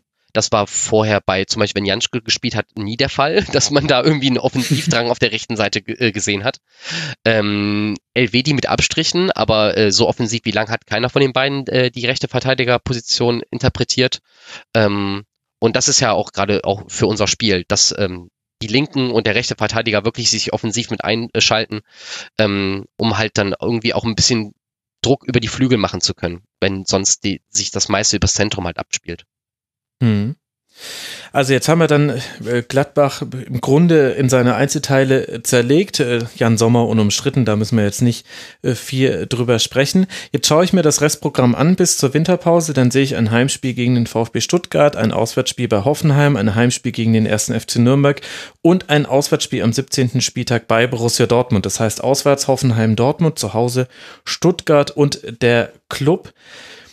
Das sieht jetzt machbar aus, ohne dass ich da jetzt eine Prognose von dir haben will, wie viele Punkte das gibt. Was glaubst du denn, was jetzt, was jetzt drin ist in dieser Gesamtsaison für Gladbach? Aktuell ist es Tabellenplatz zwei. Ich will jetzt nicht über Meisterschaft reden und du musst auch nicht, aber zum Beispiel die Unterscheidung zwischen Champions League und Europa League. Wie realistisch glaubst du ist es, dass Gladbach wirklich auf die Champions League Plätze Zugriff haben kann? Also vielleicht auf die drei Plätze hinter Dortmund? Die Chance ist da, die Saison. Also die sehe ich auf jeden Fall. Ähm, in Gladbach, äh, ist es halt so, dass wir halt oft eher erstmal vorsichtig sind. Irgendwie äh, hat sich das, hat das Eberl den Fans auch irgendwie mit eingeimpft, indem er immer ähm, ja sehr konservative äh, Ziele für die Saison mal ausgegeben hat. Was ihm ja aber zum Beispiel in der letzten Saison so ein bisschen um die Ohren geflogen ist, als man dann auf Tabellenplatz 9 rumgedümpelt ist in der Rückrunde und man das Gefühl hatte, mein Gott, vorne stellen sich alle so doof an, wenn wir jetzt einfach mal fünfmal in Folge gewinnen würden, dann wären wir doch im, im Europa League-Ding. Und dann wurde man ja letztlich sogar von so einem Team, Entschuldigung, wieder mit allem Respekt, aber der VfB Stuttgart und der Herr von Korkut ist dann vorbeigeschossen an Gladbach. Also genau das, was du ansprichst, das wurde ja auch sehr kritisiert in der letzten Saison. Ja, und dieses Jahr ähm, hört sich das ein bisschen offensiver auch an, äh, was also man möchte nicht mehr so eine Saison haben wie die letzten zwei Jahre, dass man halt dann äh, wirklich auf Platz neun dann äh, landet, auch wenn man Kontakt hat auch zu den Europaplätzen. Ich glaube, dieses Jahr muss es schon mindestens äh, Platz sieben sein. Ähm, ich sehe es realistisch momentan in der Liga, so wie sie sich äh, zeigt, wie eng sie auch oben äh, ist, ähm, dass halt auch sogar vielleicht eine Champions League Qualifikation am Ende dabei ra äh, rausspringen kann, ob direkt oder halt erst über die Quali, das wird sich dann zeigen. Quali gibt's doch ähm, nicht mehr, glaube ich. Ach, Quali gibt's ja gar nicht. Wir genau. sind ja, nee. Der vierte ist ja. jetzt ja auch mit dabei, ne? Eben. Richtig. Ähm, also ich sehe da eine Chance äh, momentan, ähm, aber ich finde, äh, es wurde die ganze letzte Woche, haben ganz viele Leute gesagt, gesagt, ähm, ja, Gladbach hat Chance auf die Meisterschaft, weil keiner redet ja über Gladbach. Aber alle Leute haben über Gladbach geredet, dass keiner über Gladbach redet. Also das war irgendwie ne, schon ein bisschen absurd. Und ähm, ich finde, das Spiel heute gegen Leipzig hat aber gezeigt, Gladbach ist äh, noch kein Titelaspirant, noch lange nicht. Ähm, dafür muss man eine Mannschaft wie Leipzig besser bespielen können. Mhm. Ähm, und wir haben mit, also mit Hoffenheim und äh, Dortmund sind das zwei weitere schwere Auswärtspartien, die noch äh, ähm, ja vor uns liegen. Und das, ähm, die werden halt, ob man da überhaupt einen Punkt dann jeweils holt, das ist dann halt jeweils, glaube ich, schon ein Erfolg, finde ich persönlich, mhm. weil Hoffenheim und Dortmund auch jeweils eine gute Saison spielen. Also Dortmund muss man ja gar nicht von reden, so gut wie die Saison da läuft. Aber Hoffenheim spielt auch einen sehr, sehr gepflegten Ball. Und ähm, da hat man, also wenn man da einen Punkt holt, ist es für mich dann schon ein gefühlter Sieg. Und zu Hause müssen die Haupt, wenn man die Heimspiele, muss man eigentlich gegen VfB und äh, gegen Nürnberg gewinnen. Genau. Und dann steht also der Anspruch muss gegeben sein und ähm, wenn man dann so sechs, sieben Punkte jetzt aus den letzten vier Spielen holt ähm, hm. und die, wirklich mit über 30 Punkten in die Rückrunde genau. geht, genau, dann äh, ist eigentlich der Anspruch da, es muss international enden. Mhm. Vor allem die letzten vier Heimspiele im Mai und im April werden es eben dann werden. Am 30. Spieltag gegen Leipzig, 32. Spieltag zu Hause gegen Hoffenheim, 34. Spieltag eventuell Schalenübergabe gegen Borussia Dortmund. Das sind äh, vier Heimspiele gegen äh, drei Heimspiele, Entschuldigung, mein Rechnen war auch schon mal besser die gegen mutmaßlich Konkurrenten ums internationale Geschäft. Das heißt, das, was jetzt schwierig ist an diesem Programm, dass man jetzt eben auswärts zu Hoffenheim und Dortmund muss, das könnte im April, Mai nochmal ganz wichtig werden. Ohne dass ich jetzt sagen will, es muss dann um die Champions League gehen, aber haben wir ja ganz gut eingeordnet.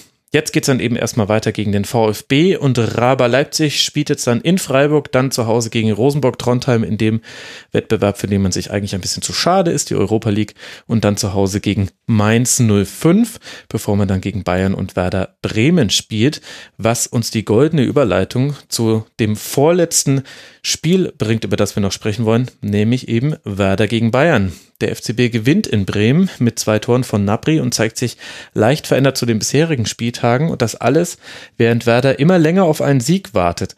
Aber jetzt fangen wir erstmal mal mit dem FCB an. Tobi, wie beurteilst, beurteilst du denn die Umstellung bei Bayern auf der Doppelsechs und die neue Rolle von Thomas Müller? War das wirklich so entscheidend für diesen Sieg in Bremen? Ich weiß nicht, ob es jetzt konkret für diesen Sieg entscheidend war. Dazu ist auch Bremen derzeit nicht der Gradmesser. Mhm. Aber ich fand schon, dass die Leistung der Bayern sehr viel stärker war als in den vergangenen Wochen. Und ich glaube schon, dass das mit dieser neuen Doppelsechs zu tun hat. Ähm, weil du mit Kimmich einerseits einen Spieler jetzt auf der Doppelsechs hast, der diese Saison schon mal bei den Bayern im zentralen Mittelfeld zum Einsatz gekommen ist, ja. Aber jetzt gegen Benfica und auch gegen Bremen hier eine unfassbare Präsenz im Spielaufbau gezeigt hat, eine unfassbare Konstanz im Passspiel, die einfach in den Wochen zuvor gefehlt hat, die Martinez hier nicht äh, gebracht hat, muss man ehrlich sein. Und dadurch, dass du halt eine Doppelsechs hast und nicht nur eine Sechs, ähm, dadurch, dass Goretzka relativ tief geblieben ist, ja. hattest du auch eine gute Absicherung gegen Konter. Mhm. Also genau das, was gegen Düsseldorf so überhaupt null funktioniert hat, wo er ständig äh, ähm, Duke Bakium ins 1 gegen 1 Sprintduell gegen Boateng gehen durfte. Das hat man jetzt sehr gut verhindert, eben weil man hier in diesem zentralen Mittelfeld so gut stand. Er hatte auch mal das Gefühl, dass Kruse und Osako eigentlich gehofft bzw. gesagt bekommen hatten, dass hier Lücken sein werden, dass sie da bitte mal hingehen sollen, aber dann waren da keine Lücken, eben weil Kimmich und Goretzka das so gut gemacht haben. Hm, da fand ich dann schon, dass diese Systemwechsel einen Unterschied gebracht hat. Ich würde es aber nicht als entscheidend gegen Werder sagen, dazu war Werder dann auch an diesem Nachmittag nicht ebenbürtig genug. Mhm. Da fand ich auch die äh, Pässe von Kimmich sehr interessant. Er hat zwei, dreimal einen Pass hinter die letzte Linie gespielt und damit dann einen einlaufenden Lewandowski, Müller und ich glaube Coman hat er auch einmal so erwischt. Und da habe ich mir die Frage gestellt, Tobi, äh, ob da Werder vielleicht ein bisschen zu naiv aufgerückt ist. Denn man weiß ja, dass wenn Bayern eine Gefahr erzeugt aus dem aus dem stehenden Spiel heraus, dann ist es, wenn du die Möglichkeit hast, hinter die letzte Linie zu spielen und dann hat der Stürmer noch genügend Zeit, den Ball anzunehmen und dann direkt weiter zu verarbeiten im direkten Duell gegen Pavlenka. Hm. Ja, das fand ich auch. Also, das hat mich auch ein bisschen gewundert. Gerade in, ersten, in der ersten halben Stunde, die gesamte erste halbe Stunde eigentlich, mhm. hatte Werder einerseits im Mittelfeld gar keinen Zugriff. Also irgendwie, die wollten zwar 4-1 für 1 Mittelfeldpressing spielen, aber hatten da gar keinen Zugriff. Und dann standen sie mit dieser Viererkette hinten ähm, eben zu offen. Die Schnittstellen waren offen, Ribéry auch. Ribéry ist ja auch dann relativ, und Nabri auch, sind da relativ zentral gegangen, sind dann eingerückt, haben dann da geguckt, dass sie da an Bälle kommen. Und das hat halt überhaupt nicht funktioniert auf Bremer Seite. Hätte man vielleicht mit Fünferkette spielen sollen, aber das hat, diese, hat man diese Saison schon mal probiert gegen Leverkusen und da ist es ja, genial schief gegangen damals. Ja. Mhm. Ja, ähm, deswegen hat man es wahrscheinlich jetzt sein gelassen gegen die Bayern. War dann im Nachhinein die falsche Entscheidung. Ich fand dann sogar, dass ähm, die Bayern Bremen zurückgebracht haben ins Spiel, indem sie dann nach dem 1 zu 0 selber gesagt haben, wir ziehen uns jetzt zurück. Mhm. Und dann halt Bremen so in so eine Ballkontrolle reinkam und halt mal wirklich auch den Ball hat laufen können, lassen können und dann sich ein bisschen Selbstvertrauen getankt hat.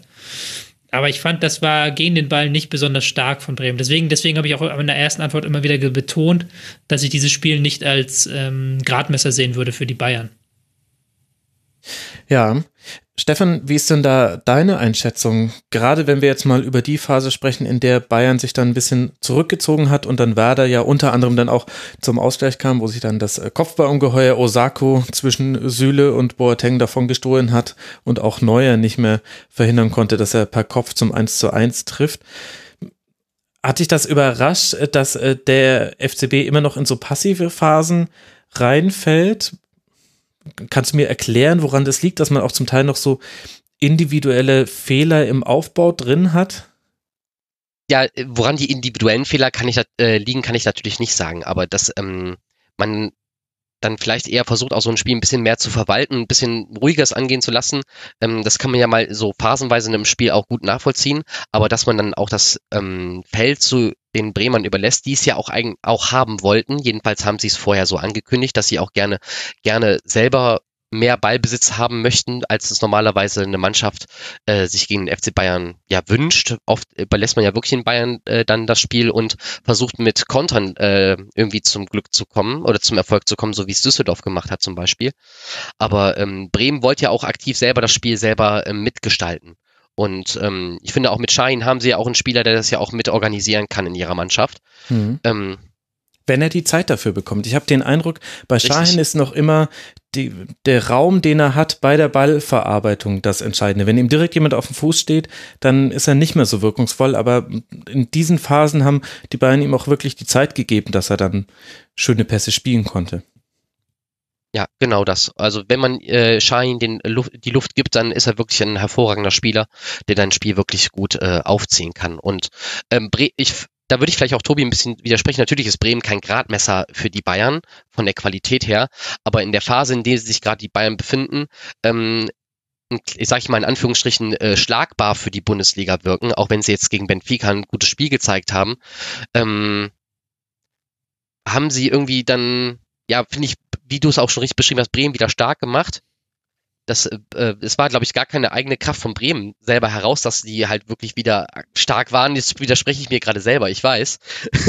Aber ähm, das muss man trotzdem dann erstmal überstehen, auch dann ein 1-1 wieder wegstecken und dann auch das 2-1 nochmal machen. Ich finde, das ist so auf mentaler Ebene ist das dann doch schon ein Gradmesser nochmal für die Bayern gewesen, dann auch nochmal so einen Sieg zu bestätigen, dann auch nochmal in der Bundesliga und auch nach einem 1-1 wieder zurück ins Spiel zu kommen und auch das Spiel wieder an sich zu reißen. Und vor allem es nach Hause zu bringen. Also das 2 zu 2 hätte uns doch alle nicht verwundert.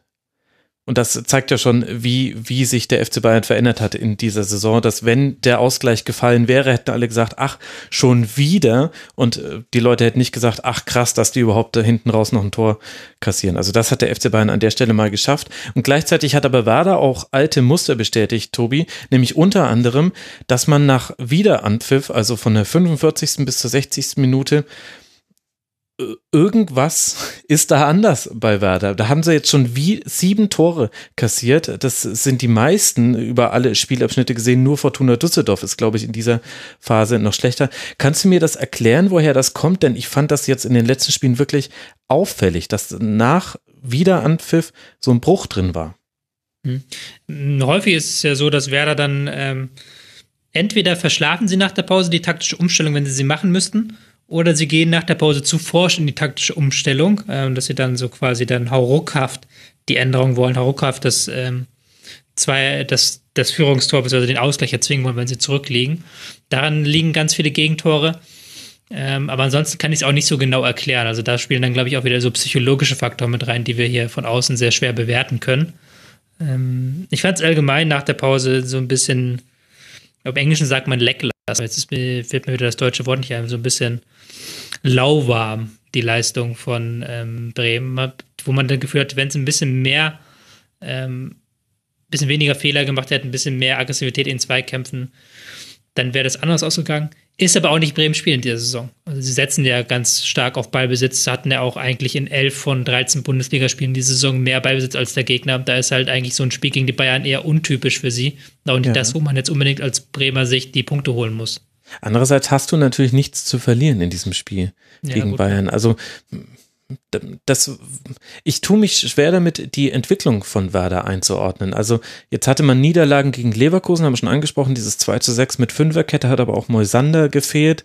Dann gegen Mainz und gegen Gladbach äh, verloren, gegen Freiburg jetzt ein Last-Minute unentschieden geholt und jetzt wieder verloren. Von den Ergebnissen her ist es natürlich gar nichts.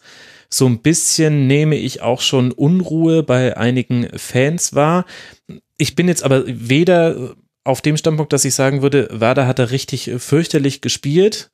Mit Ausnahme vielleicht von manchen Szenen gegen Leverkusen, aber das ist, finde ich, fast so ein Streichergebnis, wie Gladbach halt auch gegen Leverkusen 0 zu 5 verloren hat. Das war ja auch, glaube ich, in der gleichen Woche.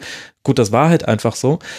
Und gleichzeitig war es aber auch kein Zufall, dass man diese Spiele verloren hat und dass man auch gegen Freiburg dann doch auch ein bisschen Glück gebraucht hat, da noch zurückzukommen. Ich kann mir das nicht so ganz erklären, was da bei Werder gerade fehlt. Hm, ähm, einige der Spieler, die Anfang der Saison sehr gute Form hatten, wie Maximilian Eggestein zum Beispiel, mhm. Die haben nicht mehr diese Form. Das fällt ganz stark auf. Das ist mein erster Punkt. Der zweite Punkt ist so ein bisschen, dass dieses eigentliche Stammsystem, das 4-3-3 von vielen Gegnern geknackt wurde und Kofeld noch nichts gefunden hat, was dieses System ersetzt. Er experimentiert mit 4-4-2, er experimentiert mit Rautensystem, aber er hat gegen Leverkusen völlig ähm, fehlgeleitet mit der Dreierkette experimentiert. Mhm. Aber es hat noch kein sich so ein neues System gebildet. Und ich würde auch ein bisschen kritisch die Rolle von Nuri Sahin sehen, auch wenn ich damit so ein bisschen allein auf weiter Flur bin, der im zentralen Mittelfeld jetzt gegen Bayern eine gute Leistung gemacht hat. Aber ansonsten fehlt ihm defensiv ähm, sehr stark die, den, der Blick ein, von einem Philipp Bargfrede der auch nicht ähm, schneller ist als ein Shahin, aber der dann sehr viel mit seinem Auge klärt. Bei Shahin habe ich mittlerweile das Gefühl, der, der grätscht, der hat, ähm, der grätscht pro, wenn man es statistisch aufbereiten würde, sechs bis sieben Mal pro 90 Minuten. Also der liegt ja fast nur auf dem Boden mhm. und versucht dann damit halt quasi wettzumachen, was im Stellungsspiel fehlt. Das finde ich halt, das fiel mir vor allem gegen Freiburg sehr stark auf. Und dann hast du halt diese Klasse im Mittelfeld nicht mehr, die, der, die dich halt bisher so ausgezeichnet hat.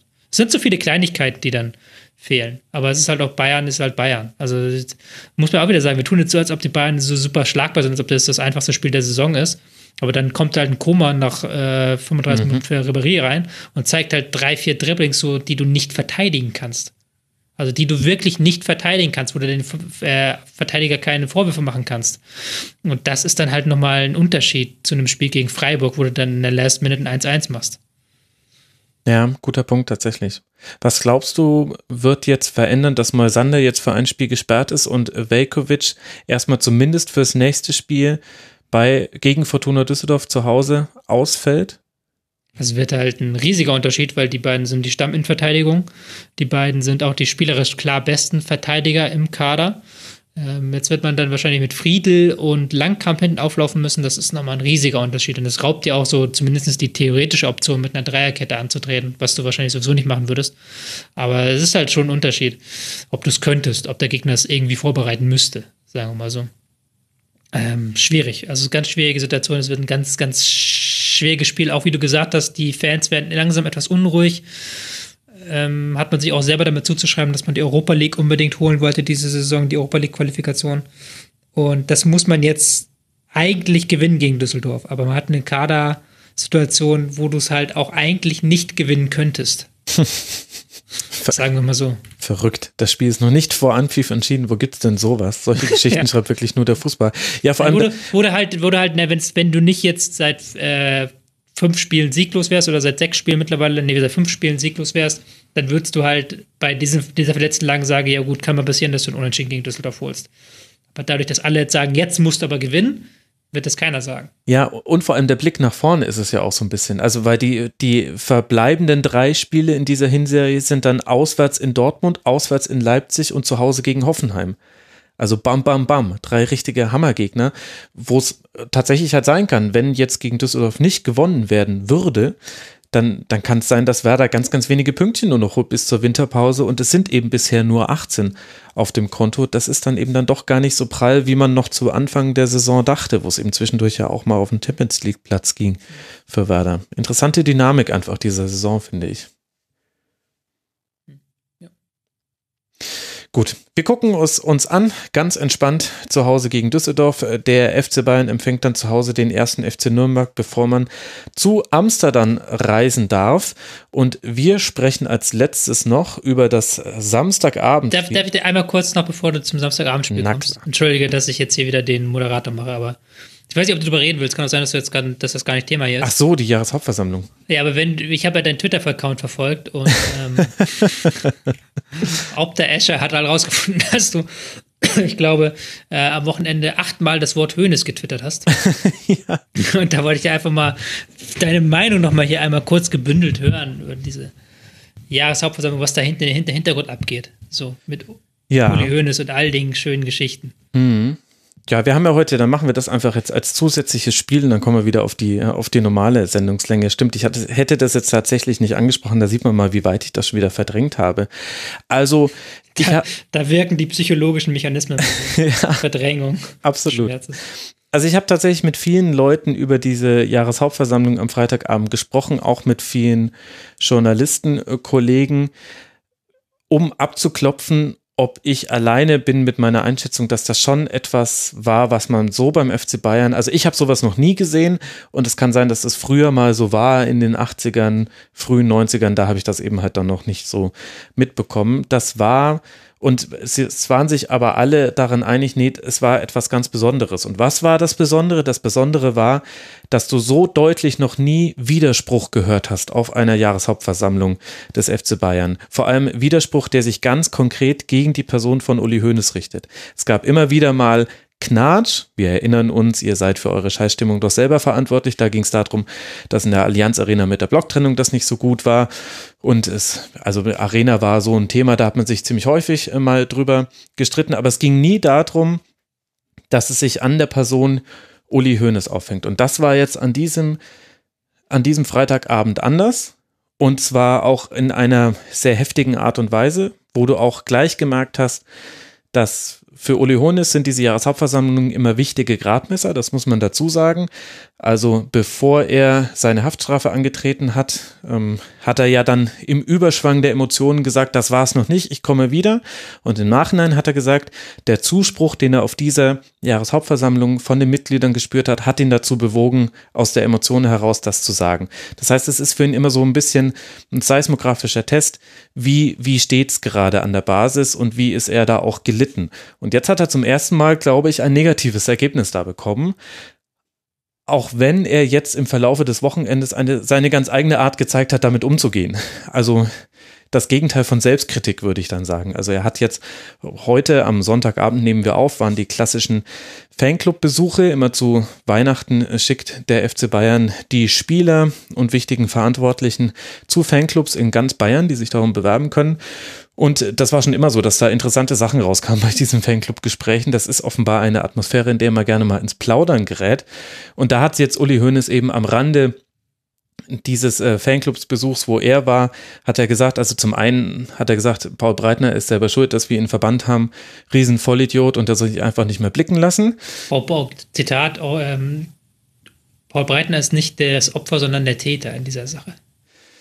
Genau, also auch. Und er, auch, hat den, Ru er hat den Rubikon überschritten. Er hat den Rubikon Großartig. überschritten. Also da hat er auch, er hat ja versprochen, sich zurückzunehmen in seinen Formulierungen und in der drastischen Art und Weise, wie er seine Wörter wählt. Da hat er voll zurückgezahlt. Da sieht man schon, das hat eine ganz andere Qualität als früher. Das ist ein geläuterter Uli Hoeneß, würde ich fast schon sagen. Und dann gab es eben diese eine Wortmeldung, die wirklich außergewöhnlich war für eine Jahreshauptversammlung, die gehalten wurde von einem Bayern-Fan, der offenbar auch, ich glaube, im Transfermarkt.de Forum etwas bekannter ist, habe ich dann im Nachhinein erfahren, der eben sehr, sehr viele Punkte angesprochen hat, die Teilen der Fanszene eben schon lange widerstreben. Und da geht es eben um, um Sponsoring in Katar, da geht es um um Dinge wie, dass die Höhneswürstchen jetzt auch die Würstchen sind, die man im Stadion isst. Er hat da auch relativ viele Themen in einen Topf geworfen. Das ist vielleicht auch nicht ganz gut für die Debatte gewesen, der sich dann Höhnes ja auch verweigert hat. Aber hat eben, er hatte einen Kernsatz mit drin. Und zwar interessanterweise auch rund um diese äh, Paul Breitner-Diskussion. Und zwar hat er gesagt, ähm, der Ehrenspielführer den der Loge zu verweisen, das gehört sich nicht. Es ist nicht Ihr Stadion, es ist nicht Ihr Verein, Herr Höhnes, hat er gesagt. In den Applaus von Teilen der Fans hinein, die da anwesend waren. Und ich glaube, das war der Kernsatz dieser, dieser Rede von diesem Fan. Und Uli Hoeneß hat dann darauf reagiert, indem er gesagt hat, hättest du geschwiegen, wärst du Philosoph geblieben. Da war jetzt so viel Unwahrheit mit dabei, auf so einem Niveau werde ich nicht mit dir diskutieren. Und er hat hat man auch an seinem Blick gesehen. Er dachte dann, jetzt kommt dann aus dem Auditorium, so wie immer auf allen Jahreshauptversammlungen, Bestätigung, dass die Leute sagen, jawohl, sauber, Uli, dem hast du es gezeigt. Das war polemischer Mist. Aber es war so, es gab zum Teil diese, diese Zustimmung, aber von Teilen der organisierten Fanszene, die eben auch zuständig war, sehr, sehr laute Buhrufe und das hat ihn nachhaltig irritiert. Also es war, es war was Besonderes und das war auch ein Knackpunkt im Verhältnis zwischen Uli Hoeneß und dem Verein und Teilen der Fanszene. Er hat es jetzt komplett marginalisiert am Sonntag. Das war das Dümmste, was er hat machen können, denn damit bringt er alle Kritiker noch mehr gegen sich auf. Es wird noch weiter sich voneinander entfernen und es hat auch gezeigt, der FC Bayern war schon immer ein eigener Planet, der eigentlich mit unserem Sonnensystem so gar nicht mehr so wirklich viel zu tun hat. Also man beruft sich zwar noch auf das Grundgesetz, das auch für andere für andere gilt hier in diesem Lande, aber allein, dass man sich darauf beruft, zeigt ja auch schon, dass ähm, dem FC Bayern die Relation zur Wirklichkeit so ein bisschen abhanden gekommen ist. Und man sieht jetzt an der Person Uli Hoeneß, dass auch er in keinem Wirklichkeitsbezug mehr steht. Also offenbar ist er zumindest nach dem, was er nach hin, außen hin äußert, nicht zu Selbstkritik fähig und ist auch nicht fähig, anderen Leuten in ihrer Argumentation Emotionen zuzugestehen, während er das immer für sich reklamiert. Also das ist ja auch so lustig, dass er sagt, da waren auch unsachliche Formulierungen vorbei, dabei, das ist völlig richtig. Und wie gesagt, da wurden auch viele Themen ineinander geworfen. Aber dann zu sagen, deswegen reagiere ich da nicht drauf. Und er hat angeblich jetzt heute auch gesagt, das habe ich allerdings nicht in einem O-Ton von ihm gehört, das ist jetzt quasi nur Sekundärquelle. Angeblich hat er auch gesagt, der Fan, der diesen Wortbeitrag gehalten hat, solle sich bei ihm entschuldigen. Also, das zeigt halt einfach eine Art der Weltentrückung, wie man sie halt von Potentaten, ja, vermutlich, kurz vor der Französischen Revolution mal erlebt hat. Ja, die Zeit läuft irgendwie ab. Es ist hat man das Gefühl, das ist irgendwie, passt nicht mehr in den Zeitgeist und. Ja, also es ist ein Anachronismus auf zwei Beinen und es ist gleichzeitig mit einer der faszinierendsten Geschichten, finde ich, des, des deutschen Fußballs tatsächlich. Vielleicht überhöhe ich das jetzt so aus meiner Sicht des FC nee, Bayern-Fans. Aber das ist ja schon, also der Wandel anhand der Person Uli Hoeneß, vom, vom Nationalspieler, Weltmeister, damals aber auch schon nicht immer wohl gelitten, dann frühes Karriereende, dann die Managertätigkeit, wo er eigentlich im Grunde einen maroden FC Bayern übernommen hat. Im Grunde hätte er da wegen der Steuergeschichte, das ist die Ironie, hätte der FC Bayern eigentlich sah es eigentlich so aus, als ob der FC Bayern da gleich insolvent gehen würde. Da gab es eine Steuernachforderung, von der Hönes nichts wusste, als er Manager wurde und was aber Schwan und Neudecker damals schon antizipiert hatten, bevor sie ihn installiert hatten als Nachfolger. Dann hat er den Verein gerettet, hat ihn zu Höhen geführt, die der Verein vorher so nicht erreicht hatte, nämlich vor allem wirtschaftlich. Dann mochten ihn gerade, also dann gab es die Daumengeschichte. Das ist ja, also diese die Biografie ist der Wahnsinn.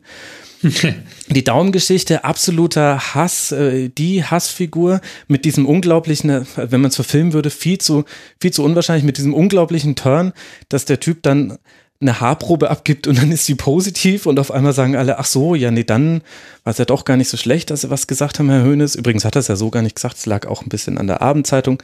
Ja, ich will mich jetzt nicht in Details verlieren. Dann, dann auf einmal war er sehr beliebt, das Retterspiel für St. Pauli, äh, er wurde ausgezeichnet für sein Lebenswerk. Man hatte den Eindruck, auf einmal konnten das alle anerkennen, wie gut der FC Bayern auch ist.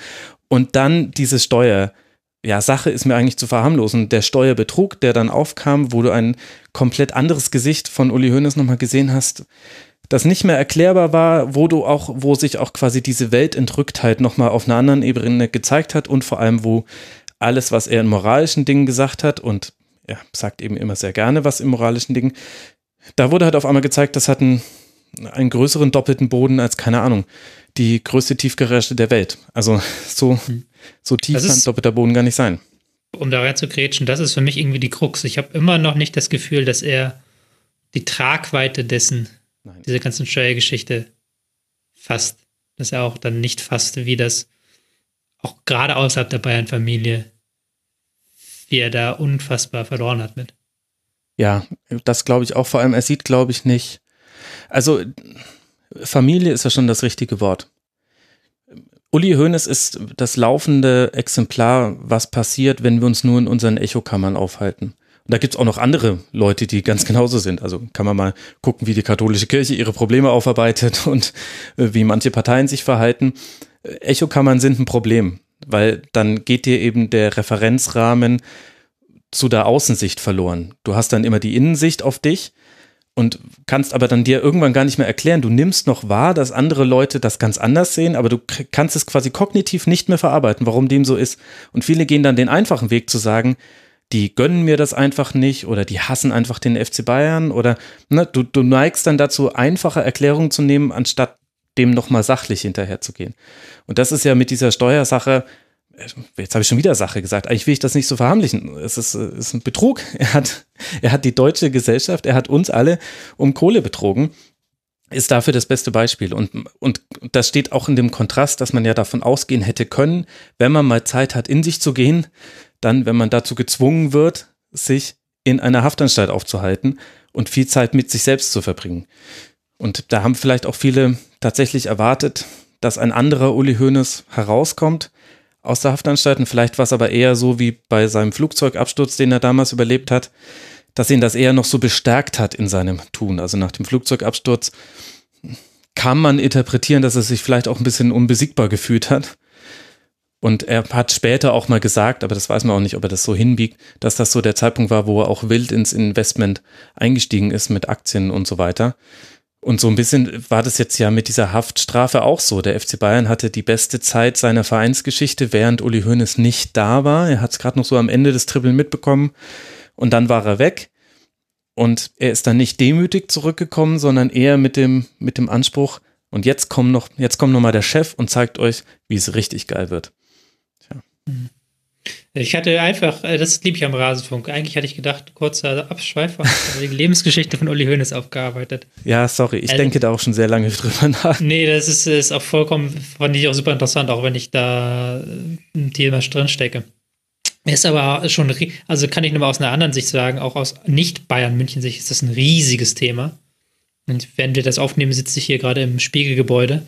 Und auch wenn ich natürlich die Zahlen hier nicht nennen darf, aber diese Hoeneß-Geschichten funktionieren unfassbar. Es interessiert unfassbar ja. viele Menschen. Also das ist wirklich, ja. also, so. Und du wirst nicht wissen, was hier in Bayern los ist, wenn du in einem journalistischen Kontext den Namen Uli Hoeneß verwendest. Da kann ich off-air noch ein paar Dinge erzählen.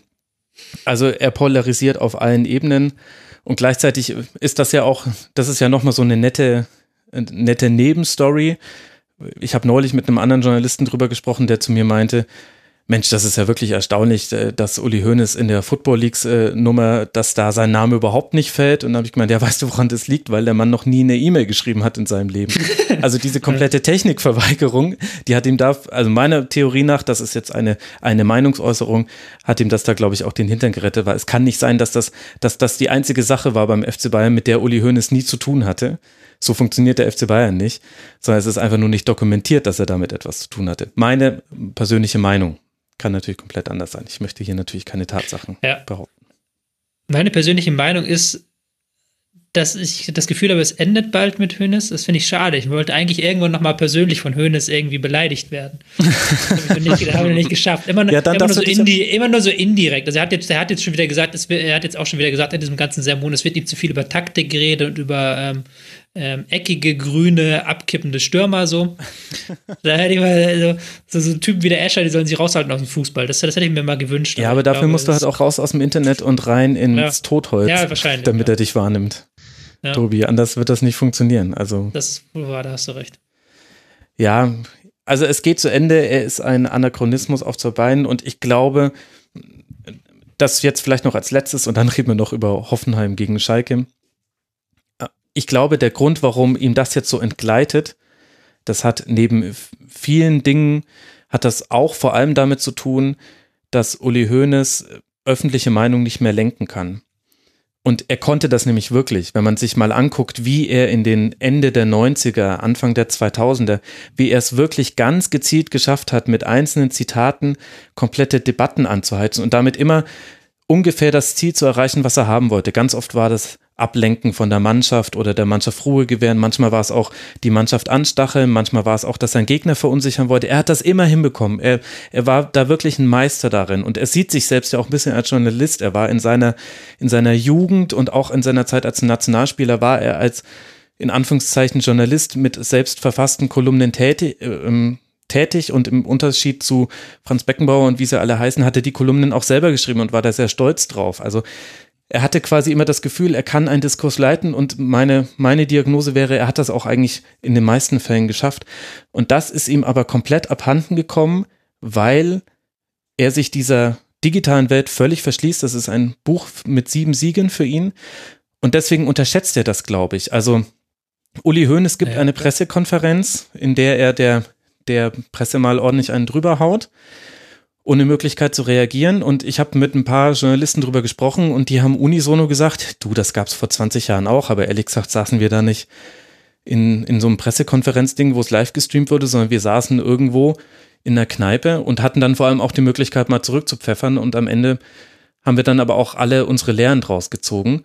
Und was halt Uli Hoeneß und sicherlich auch Karl-Heinz Rummenigge völlig unterschätzen ist, dass in der Sekunde, in der sie etwas sagen wie Juan Banat, äh, wir haben damals in Sevilla entschieden, der darf, der hätte uns fast die Champions League gekostet. Und in dem Moment, wo er sagt, ja, sorry, dass ich gesagt habe, äh, Mesut Özil spielt nur Dreck, ich hätte sagen sollen, er spielt nur Mist, dass in dieser Sekunde diese Aussagen schon so bewertet werden und dazu jeder eine Haltung entwickelt im Digitalen, nämlich in den sozialen Netzwerken, dass es gar nicht mehr die Möglichkeit gibt, dass am nächsten Tag ein Kommentar erscheint, der da nicht draufhaut, weil alle haben ihre Meinung schon gebildet. Früher war es so, sie haben etwas gesagt und dann sind am nächsten Tag fünf, zehn, 15, vielleicht 50 Kommentare dazu entschieden, die das interpretiert haben. Sicherlich, sicherlich auch in einer ähnlichen Art und Weise, aber heutzutage ist es so, dass sich das so schnell hochschaukelt und auch so schnell nochmal die Leute sich darin versuchen zu überbieten, zu sagen, wie krass dumm das jetzt war oder, oder arrogant oder,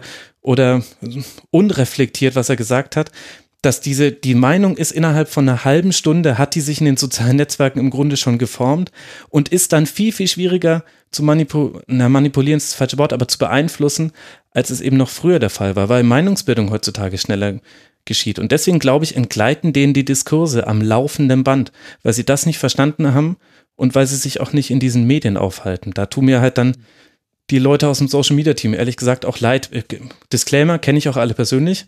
Also deswegen kann es jetzt auch einfach persönliche Sympathie sein. Aber das sind meiner Meinung nach dann die Ärmsten in dieser Nahrungskette, weil die sehen das alles, die müssen darauf reagieren oder müssen mit der Faust in der Tasche, können sie nicht reagieren.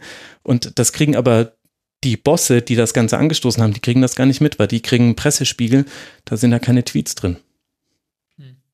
Hm. Und deswegen sitzt er dann auch auf einer JHV da und ist völlig überrascht, dass diese Diskurse, die im Internet ja schon ganz, ganz lange geführt werden, es auf einmal in so eine Rede von einem jungen Bayern-Fan schaffen, der ihm halt einfach quasi in zehn Minuten mal 20 kritische Dinge vor die Füße wirft.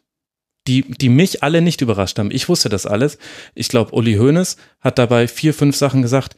Was, was, was, was habt, damit habt ihr ein Problem? Ehrlich? Ja, schwierig. Gut.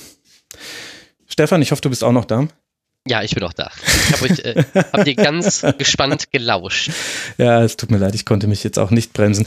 Ich würde sagen, jetzt machen wir aber dann das äh, Thema Bayern Jahreshauptversammlung zu und reden noch über das Samstagabend Topspiel, das 1 zu 1 zwischen Hoffenheim und äh, Schalke 04. Nach dem sehr schwachen Auftritt in Porto reagiert Domenico Tedesco in Ausrichtung und Personalwahl mit einer Raute, da ist sie wieder die Raute, und zwei Spitzen ging es dann deutlich offensiver ins Spiel, wodurch auch ein flottes Spiel entstand.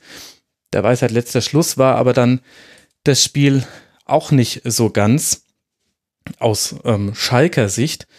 Tobi, wie hat dir denn die Raute bei Schalke 04 gefallen? Ich fand, ähm, dass sowohl Schalke als auch Hoffenheim, ähm, sie wollten etwas tun, also Nagelsmann und Tedesco hatte ich das Gefühl, wollten etwas tun, was der Gegner nicht vorhersieht. Und dann haben sie beide etwas getan, was nicht wirklich eingespielt war. so, also sie haben halt sich so, so, theoretisch gedacht, so wenn wir das machen, dann sieht das der Gegner nicht. Und haben beide ein, ein Angriffspressing gespielt, das sie eigentlich sonst nicht spielen. Und das hat man gemerkt, dass beide Teams sich daran nicht wohlfühlen. Ähm, auf Schalke jetzt gemünzt, die haben mit einer Raute angefangen, haben auch sehr früh angelaufen, ähm, haben mit Bentaleb auf der 10 gespielt, mit Rudi auf der 6, was auch man so noch nie gesehen hat. Und hatten dann aber gerade am Anfang mit der Viererkette große Probleme. Also die Viererkette wurde dann von Hoffenheim früh angelaufen, haben viele Bälle verloren. Ähm, wenn Hoffenheim mit Tempo drauf kam, da hat die Abstimmung in dieser Viererkette nicht funktioniert. Da hatte ich das Gefühl, okay, die, die haben das noch nicht allzu oft trainiert. Das war halt wirklich jetzt so eine, mhm. so eine Idee, die ähm, Nagelsmann nicht voraussehen sollte. Ähm, und dann fand ich aber, mit der Zeit sind sie besser ins Spiel gekommen. Mit der Zeit haben sie das besser hinbekommen, mit der Zeit haben sie diese Raute besser ausgefüllt und hatten dann halt auch ihre Chancen im Spiel nach vorne, haben dann auch mit dem Pressing ähm, die Hoffenheimer überrascht, die, wie gerade gesagt, sich auch in ihrem neuen System äh, mit dem höheren Pressing gar nicht so wohl gefühlt haben. Mhm. Die haben ja zum Teil mit vier Leuten draufgepresst, das äh, fand ich Wahnsinn. Ja, beide Teams. Also beide Teams haben ja wirklich, wirklich ein hohes Angriffspressing gespielt, was sie sonst gar nicht spielen. Also Hoff Hoffenheim spielt ja eigentlich auch eher ein Mittelfeldpressing und ähm, Schalke ja sowieso ähm, sehr kompakt im Mittelfeld stehen. Das fand ich, hat, fand, deswegen war es auch so, so, ein schönes Spiel, was dann so von einem Strafraum zum anderen hin und her wog. War jetzt aber dann auch nicht die, diese spielerische Klasse, weil die Ruhephase so ein bisschen gefehlt haben.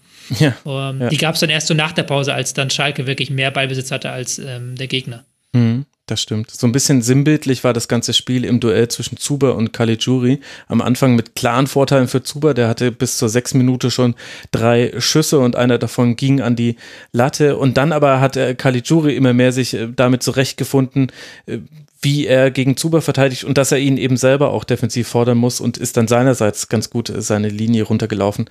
Das fand ich irgendwie war so ein bisschen das Stellvertreter-Duell für dieses Spiel, womit sich ja dann die Frage stellt, Stefan, findest du, dass dann ein 1 zu 1 für die Leistung dieser beiden Mannschaften auch das gerechte Ergebnis ist? Mhm. Wenn man die Halbzeiten dann auch getrennt voneinander betrachtet, finde ich dann schon, weil in mhm. der ersten Halbzeit ähm, war dann doch Hoffenheim besser als Schalke und Schalke in der zweiten Halbzeit weitaus stärker. Ähm, und da ist, glaube ich, so ein 1-1 dann auch das gerechte Ergebnis. Äh, auch wenn Hoffenheim die zwingeren Chancen hatte und äh, Fährmann auch einen guten Tag erwischt hat und auch Schalke dann auch im Spiel gehalten hat, ähm, ist es im Endeffekt, glaube ich, 1-1 ziemlich gerechtes Ergebnis. Mhm. Und wollt ihr über Handspiel und äh, die Regelauslegung diskutieren oder überlassen wir das Berliners Erben? Das ist halt so ein Thema, das ist so kaputt und das ist so tot geritten mittlerweile und das wird nicht besser, weil es halt auch schwierig ist, es besser zu machen, muss man sagen. Ja. Ähm, kann an dieser Stelle den Videorichter loben, zumindest. Ich fand, der hat richtig eingegriffen. Also, dass er da bei der einen Situation eingreift, bei der anderen nicht, fand ich okay. Ähm, weil die eine Situation war schon für mich eine klare Fehlentscheidung, die andere war wieder so eins dieser ganz blöden Dinger, wo du nicht weißt, war es das Handspiel, war es das nicht Handspiel. Mhm. Videorichter keinen Wurf vormachen, Schiedsrichter auch nicht so richtig, weil das ist halt so eine ganz bescheuerte Regel. Ähm, ich bin da, ich würde es halt sehr, sehr großzügig machen mit Handspiel, ich persönlich, aber da bin ich ja wahrscheinlich nicht alleine mit. Also ich würde halt sagen, Hand gehört zum Körper und wenn das nicht eine komplett unnatürliche Handbewegung ist, dann würde ich keinen Elfmeter geben. Weil ein Elfmeter auch so ein gewaltiger Eingriff ins Spiel ist, dass ich da immer die Hürde sehr hoch sehe. Ähm, fand ich aber jetzt in dem Spiel halt, ist halt so ein ewiges Thema. Es ist irgendwie eine. Hab ich, jetzt habe ich doch geredet, obwohl ich nicht drüber reden wollte. wie, immer, wie immer hier. Ja, das ist äh, das äh, berühmte Rasenfunkphänomen. Da können wir nochmal zurückspringen in meinen Monolog, wo ich auch nicht dachte, dass ich den halte. Stefan, hast du was zu sagen zum Handspiel? Ansonsten darfst du dir ein beliebiges Thema zu diesem Spiel rauspicken und darüber reden wir. Ähm, nein, also zu den Handspielen, das ist, äh, wie Tobi schon sagt, ich finde das ganz schwierig halt auch zu beurteilen. Ähm, dann auf der einen Seite kann man ja sagen, der Ball springt von der Hüfte an den, an, an den Arm und auf der anderen Seite kannst du natürlich auch sagen, dann, er hat immer noch die Körpergröße, äh, äh, die Körperfläche vergrößert, so rum. und ähm, ich finde auch die Entscheidung so, wie sie im Endeffekt getroffen wurden, richtig, aber ich möchte umgekehrt auch nicht in der Haut Schiedsrichters da stecken und diese Entscheidungen auch treffen. Und so im Nachhinein äh, klangen ja auch beide Trainer auch so, als könnten sie auch die Entscheidungen der Schiedsrichter beziehungsweise auch der Videoschiedsrichter nachvollziehen mhm. und ähm, akzeptieren. Und daher gibt es, glaube ich, da auch kein böses Blut. Ja, ich glaube, Tedesco war da schon, war da schon äh, kritischer an der Stelle. Es ist halt schwierig nachzuvollziehen, wann wie gepfiffen wird und deswegen wird es da auch immer Diskussionen geben. Aber wir haben es jetzt erwähnt, es gab äh, strittige Handspielentscheidungen und unter anderem eine davon hat dann eben dann äh, zum Strafstoß für Hoffenheim zum 1 zu 0 geführt. Die genaue Diskussion kann man sich bei Colinas Abend anhören und wir alle wissen, Handspiel ist eine doofe Regel, weil der Graubereich ist fast größer als der Schwarz-Weiß-Bereich. Und deswegen streiten wir uns da so sehr drüber und dass die Trainer dann da auch mal an die Decke gehen, das ist ja auch nur zu verständlich. Jetzt ist ja so ein bisschen, wenn ich mir die Tabellensituation angucke, äh, Tobi, äh, dann ist Schalke jetzt zwar durch dieses eine Pünktlein auf den elften Tabellenplatz hochgeklettert, hat jetzt 14 Punkte, das sind vier auf die Relegation und sieben auf die Europa League. So wirklich geholfen hat Schalke ja aber nicht.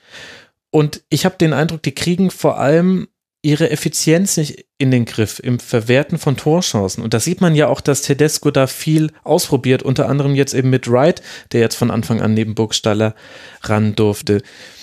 Siehst du da eher ein personelles Problem, eins deiner berühmten küchenpsychologischen Probleme oder auch vielleicht ein systemisches Problem, dass man vielleicht auch gar nicht in die eindeutigen Abschlusssituationen immer ja. kommt?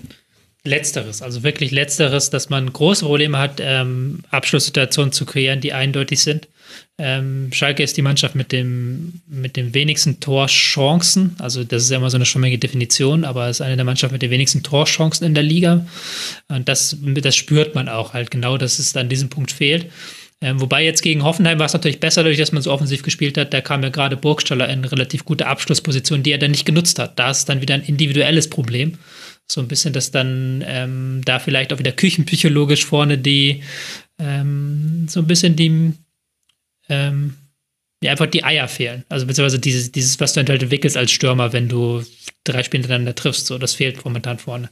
Mhm. Also da kommt, da kommen diese drei Probleme zusammen. Aber das Hauptproblem ist halt, man arbeitet zu wenig Chancen heraus.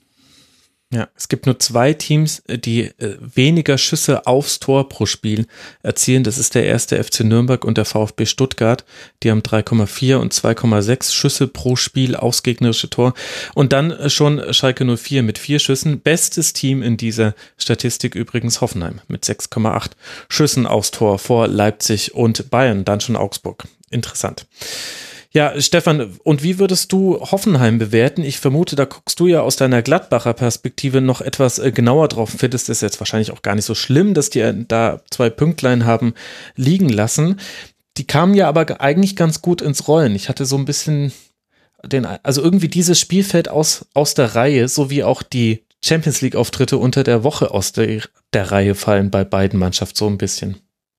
Ja, ich sehe Hoffenheim äh, ziemlich stark diese Saison und ähm, das ist halt auch äh, eine Qualität, äh, glaube ich, auch ähm, von Nagelsmann, dass sie halt auch so flexibel auftreten können und sich äh, dem Gegner anpassen oder den Gegner vor neue Aufgaben setzen, die er vielleicht nicht erwartet, auch wenn es jetzt dieses Wochenende nicht aufgegangen ist, so wie es Tobi gut erklärt hatte. Ähm, aber ansonsten äh, sehe ich da die Hoffenheimer sehr stark. Ähm, ich äh, bin immer so unsicher, was die, wie die ganzen äh, Spieler heißen, aber äh, zum Beispiel äh, Joey Linton, wenn ich den spielen mhm. sehe, ähm, der äh, ist wirklich eine wahre Freude und das macht, äh, die können halt Abgänge wie Ut auch damit locker kon wieder kompensieren und spielen weiter da oben mit drin. Ähm, langfristig sehe ich die wirklich da mit um Europa auch weiter mitspielen. Ja, das ist, das, das geben die einfach her, auch von der Spielanlagung auf dem Spiel, mhm. äh, auf, de, auf dem Feld. Und sehe ich auch für uns als sehr schwierigen Gegner dann auch, äh, ich glaube, übernächste Woche. Mhm.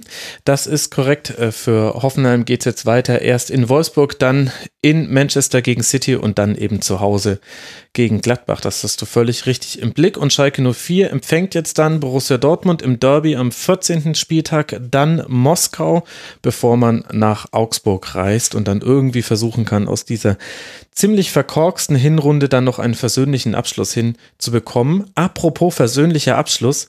Wir sind am Ende dieser Sendung angekommen. Und ich hoffe, es ist ein versöhnlicher Abschluss. Ich danke euch beiden. Ich danke euch sehr, dass ihr euch die Zeit genommen habt und mit mir so fundiert über diesen Spieltag gesprochen habt. Zum einen Stefan Behrens, at Bruno 8x4 und das Mal ist ein X, also Bruno 8x4 auf Twitter vom sehr empfehlenswerten Vollraute-Podcast zu Borussia Mönchengladbach. Also all denjenigen, denen das jetzt dann doch zu kurz war und zu oberflächlich im Vollraute-Podcast da könnt ihr euch nochmal richtig reinwerfen in Gladbach und werdet alles erfahren. Danke dir, Stefan, dass du mit dabei warst. Ja, gerne wieder. Und ebenfalls natürlich vielen, vielen Dank an den Aushilfsmoderator Tobias Escher, Tobias Escher auf Twitter. Und ihr alle wisst ja, wo ihr ihn finden könnt, unter anderem bei Rocket Beans TV. Danke dir, Tobi, dass du mal wieder mit dabei warst. Ja, ich konnte meinen Vorsprung ausbauen. Also hat mich mindestens genauso gefreut wie dich. Ja, wegen mir können wir da immer weiter dran arbeiten an dem äh, Vorsprung. Das sind immer sehr angenehme Folgen mit so gut vorbereiteten Gästen wie euch beiden. Da kann nicht so arg viel passieren. Ich danke euch und ich danke auch euch, lieben Hörerinnen und Hörern da draußen. Ich möchte eine Podcast-Empfehlung aussprechen für die Folge 341 vom Aufwachen-Podcast Nerd-Projekt heißt die. Da geht es um den Parteiaustritt von Marco Bülow, um die Generaldebatte im Bundestag zum Haushalt, um die CDU-Regionalkonferenz mit Kamp-Karrenbauer, Merz und Spahn in Halle und eine Analyse der Haushaltspolitik der BRD. ARD. Da könnt ihr wirklich viel erfahren. Hört euch die an, die ist sehr gut, auch wenn sie sehr lang ist. Macht's gut, liebe Hörerinnen und Hörer. Ciao. Das war die Rasenfunk-Schlusskonferenz. Wir gehen nun zurück in die angeschlossenen Funkhäuser.